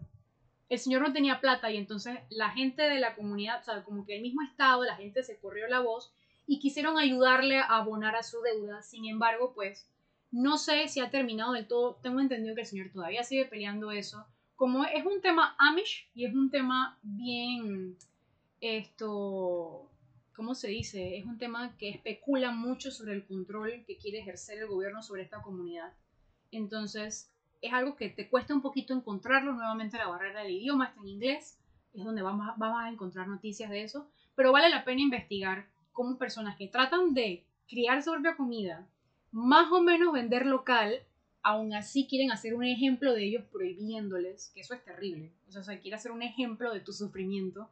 Y eso es específicamente lo que ha pasado en China, específicamente lo que pasa en Corea del Norte, en Cuba, si te atreves a tener una vaca, intenta, intenta tener una vaca en Cuba para que tú veas qué te pasa. Y así sucesivamente en cada uno de estos países donde cada vez hay más controles. Así que no, no sé si... Sí, al final están... cambiando la forma de vivir que han demostrado estas poblaciones que no es que lo tienen haciendo 10 años, sino generaciones de generaciones, productos de calidad. Vaya, si es desde antes que existiera la electricidad, porque ellos creo que se limitan a la electricidad. Algunos sí, otros no. Sí, son bien básicos en lo que consumen y en lo que tienen acceso y ha funcionado y han podido alimentar a sus familias. Y limitar esto es prácticamente que renunciar al consumo local de a poco, ¿no? Y, y a la e, e imponer lo que sea que te quieren traer de otro lado. Qué cruel, qué cruel que en un fallo te digan específicamente para dar un ejemplo de ti. O sea, para que nadie se atreva a hacer esto de vuelta. Es una super multa. Y que tienes que pagar enseguida, de lo contrario te voy a confiscar toda tu finca, que es el medio de vivir de toda tu vida. Sí, se, lee, se escucha y se siente maldad pura en ese statement, ¿no? ¿Y qué tan lejos estamos de eso en Panamá? En la ley. ¿Qué hicieron ahorita mismo recientemente, que es la que va a crear de ahora en adelante el marco teórico y el marco jurídico para las próximas leyes que vienen para continuar esta? Se crea, desde el artículo 77 al 84, dice que se crea el consejo, ya te lo mencioné, se crea el consejo de seguimiento y cumplimiento de políticas. O sea, se crea la Gestapo, se crea el, el Sí, una oficina para fiscalizar, Los para sapos. perseguir. se crea, se crea la oficina de los sapos para asegurarse de que, de que tienes de todas maneras que cumplir con lo que ellos te dicen, de lo contrario te atienes a las consecuencias, que en esta ley no la especifican, pero seguramente va a tener algo que ver con expropiación de tierras, porque ya sabemos que ellos quieren justamente distribuir las que tienes. Entonces, eh, asimismo quieren controlar el mercado, ellos tienen que asegurar de esas cosas. Y pues en lo que pasó en, en la Unión Soviética era de que si no les hacías caso te mandaban a los gulags. Así que aquí sería la cárcel, ¿no? Si no cumples. Y aquí, aquí vemos que eso, eso está pasando. Hay leyes que se están pasando que poco a poco estamos viendo cómo van a ir en detrimento de tu seguridad jurídica de tu propiedad. Y mira, una cosa que pareciera que no tiene mucha relación, pero que va a tener relación, porque si hay un consejo de seguimiento y cumplimiento, es decir, que una forma coercitiva, una forma de obligar a las personas a cumplir con estas leyes, de si hacen algo ilegal, para darles el seguimiento. Asimismo, está la famosa ley que hoy en día eh, están tratando de pasar de todas maneras, que es la ley de extinción de dominio, que te dicen que si tú, que la ley te lo especifica, si alguien te acusa a ti de algo ilegal, no precisamente que tienes pruebas, no precisamente que te están investigando, alguien te acusa a ti de, viene la fiscalía, te confiscan todo y ahí ya empezó. ¿Dónde está la presunción de inocencia? No lo sé. Pero imagínate que te lo venden como quien dice que ah, eso es para los narcotraficantes. Sí, pero de los narcotraficantes es, un- es una cosa ilegal. ¿Sabes cuántas cosas ilegales pueden haber? Como por ejemplo cultivar cerca de una zona ambiental que supuestamente está protegida, porque Produ- ellos mismos inventaron leche cruda. tomar leche eh, directamente. Tú la tomaste, ¿quién te mandó? Nadie te mandó. Nadie tiene la culpa de eso tampoco. Pero, mira, la ley de extinción de dominio puede tener que ver con el Consejo de Cumplimiento y Seguimiento de, de las políticas agroalimentarias y que puede también desencadenar. O sea, no estamos nada lejos. Ahora, Nosotros tenemos que hacer derecho comparado, tenemos que comparar cómo están funcionando esas leyes en otros países y tampoco podemos llamarnos engaño y pensar de que el gobierno quiere hacer las cosas con buenas intenciones, porque sabemos que la mayoría son personas puestas de a dedo, no precisamente las más capacitadas, eh, ni las más conocedoras del tema. Y adicional de eso, tú me vas a decir a mí, de nuevo, estas personas de verdad saben producir, de verdad saben lo que es mejor para mí. No, no lo saben. O sea, a mí me parece que no lo saben. A mí me parece que el ministro de Agropecuario no sabe que yo puedo tomar nada más una marca de leche y él no me puede obligar a mí a tomar la que él le dé la gana. Pero con estas cosas sí pueden llegar a terminar desincentivando y limitando la capacidad de acceder al que a mí me gusta o al que se pueda producir también. Bueno, eh, hemos cubierto creo que todos los puntos que nos hemos trazado y son bastantes. Eh, para mí ha sido nuevo, sido nuevos muchos de los conceptos que has tratado aquí y te quiero agradecer por tu participación. Pero antes de cerrar, yo quería saber, dicho todo esto que me has explicado y que he vuelto como a la infancia tratando de entender cosas que son complejas de, de modo básico, ¿qué podemos hacer al respecto? Ya que el, el escenario pinta no muy prometedor, se ve como que estamos acorralados. ¿Qué podemos hacer como ciudadanos, como, como consumidores, como productores para contrarrestar esta tendencia o si estamos sin esperanza? Bueno, yo creo que siempre hay esperanza, siempre. Pero lo principal es, y quizás esto no le va a gustar a las personas, es intentarlo ustedes mismos. Intenta tú mismo sembrar un palito de limón para que cuando quieras hacerte tus micheladas o tu limonada con raspadura, intenta hacerlo tú mismo. Cuando tú mismo cultives tu limón, vas a entender ese aprecio por esto. O, sabes qué, consíguete un lugar, que eso también puedes hacerlo. Críate un animal, críate una gallina. Una gallina, dos, para que te pongan huevitos. Intenta hacerlo. Cuando tú lo intentas, entonces tú me dices a mí, sí, yo necesito que el gobierno me controle o que no me controle. Sí, yo voy a pagarle al productor el, el precio que él me está pidiendo por este pedazo de carne porque yo sé lo que cuesta hacerlo ese vínculo, tienes que hacerlo tú mismo.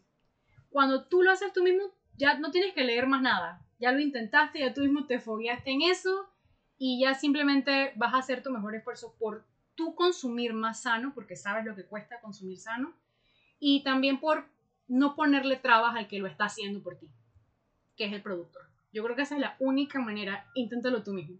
aprender a través de la experiencia y a través de esa experiencia escribir un criterio que te permita decidir a quién apoyar, a quién no, porque al final creo que tenemos, no sé si podemos decidir o si hay tendencias políticas que apoyan estas regulaciones y otras que no, no sé cómo ves el panorama aquí. Yo creo que la gente sí va a tener tendencias a lo positivo, si ellos mismos lo... Es que yo, de verdad que te puedo decir que lee, ve a visitar una finca. No, no hagas, o sea, sí lo hazlo. Obviamente tienes también que leer porque es la única manera de saber por dónde empezar a buscar.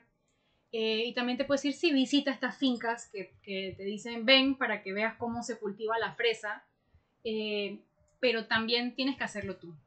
tienes que hacerlo tú. Es muy bonita esas otras dos formas, son muy interesantes también, pero la única manera en la, donde tú aceptes o no aceptes una u otra regulación es si tú mismo lo intentas. Y de verdad que tampoco es tan complicado porque yo en mi casa no tengo patio, yo vivo en la mitad de la ciudad, pero yo tengo mis plantas para mi test y también tengo mis palitos de limones y también pues tenía un palito de aguacate, pero ya ese sí expiró, ya, ya murió porque creo que en pote no demora tanto tiempo. Y así mismo los limones, pero esos limones son los más ricos porque, o sea, son los que yo cuidé y los que yo hice, así que creo que es la única forma. Inténtalo tú mismo.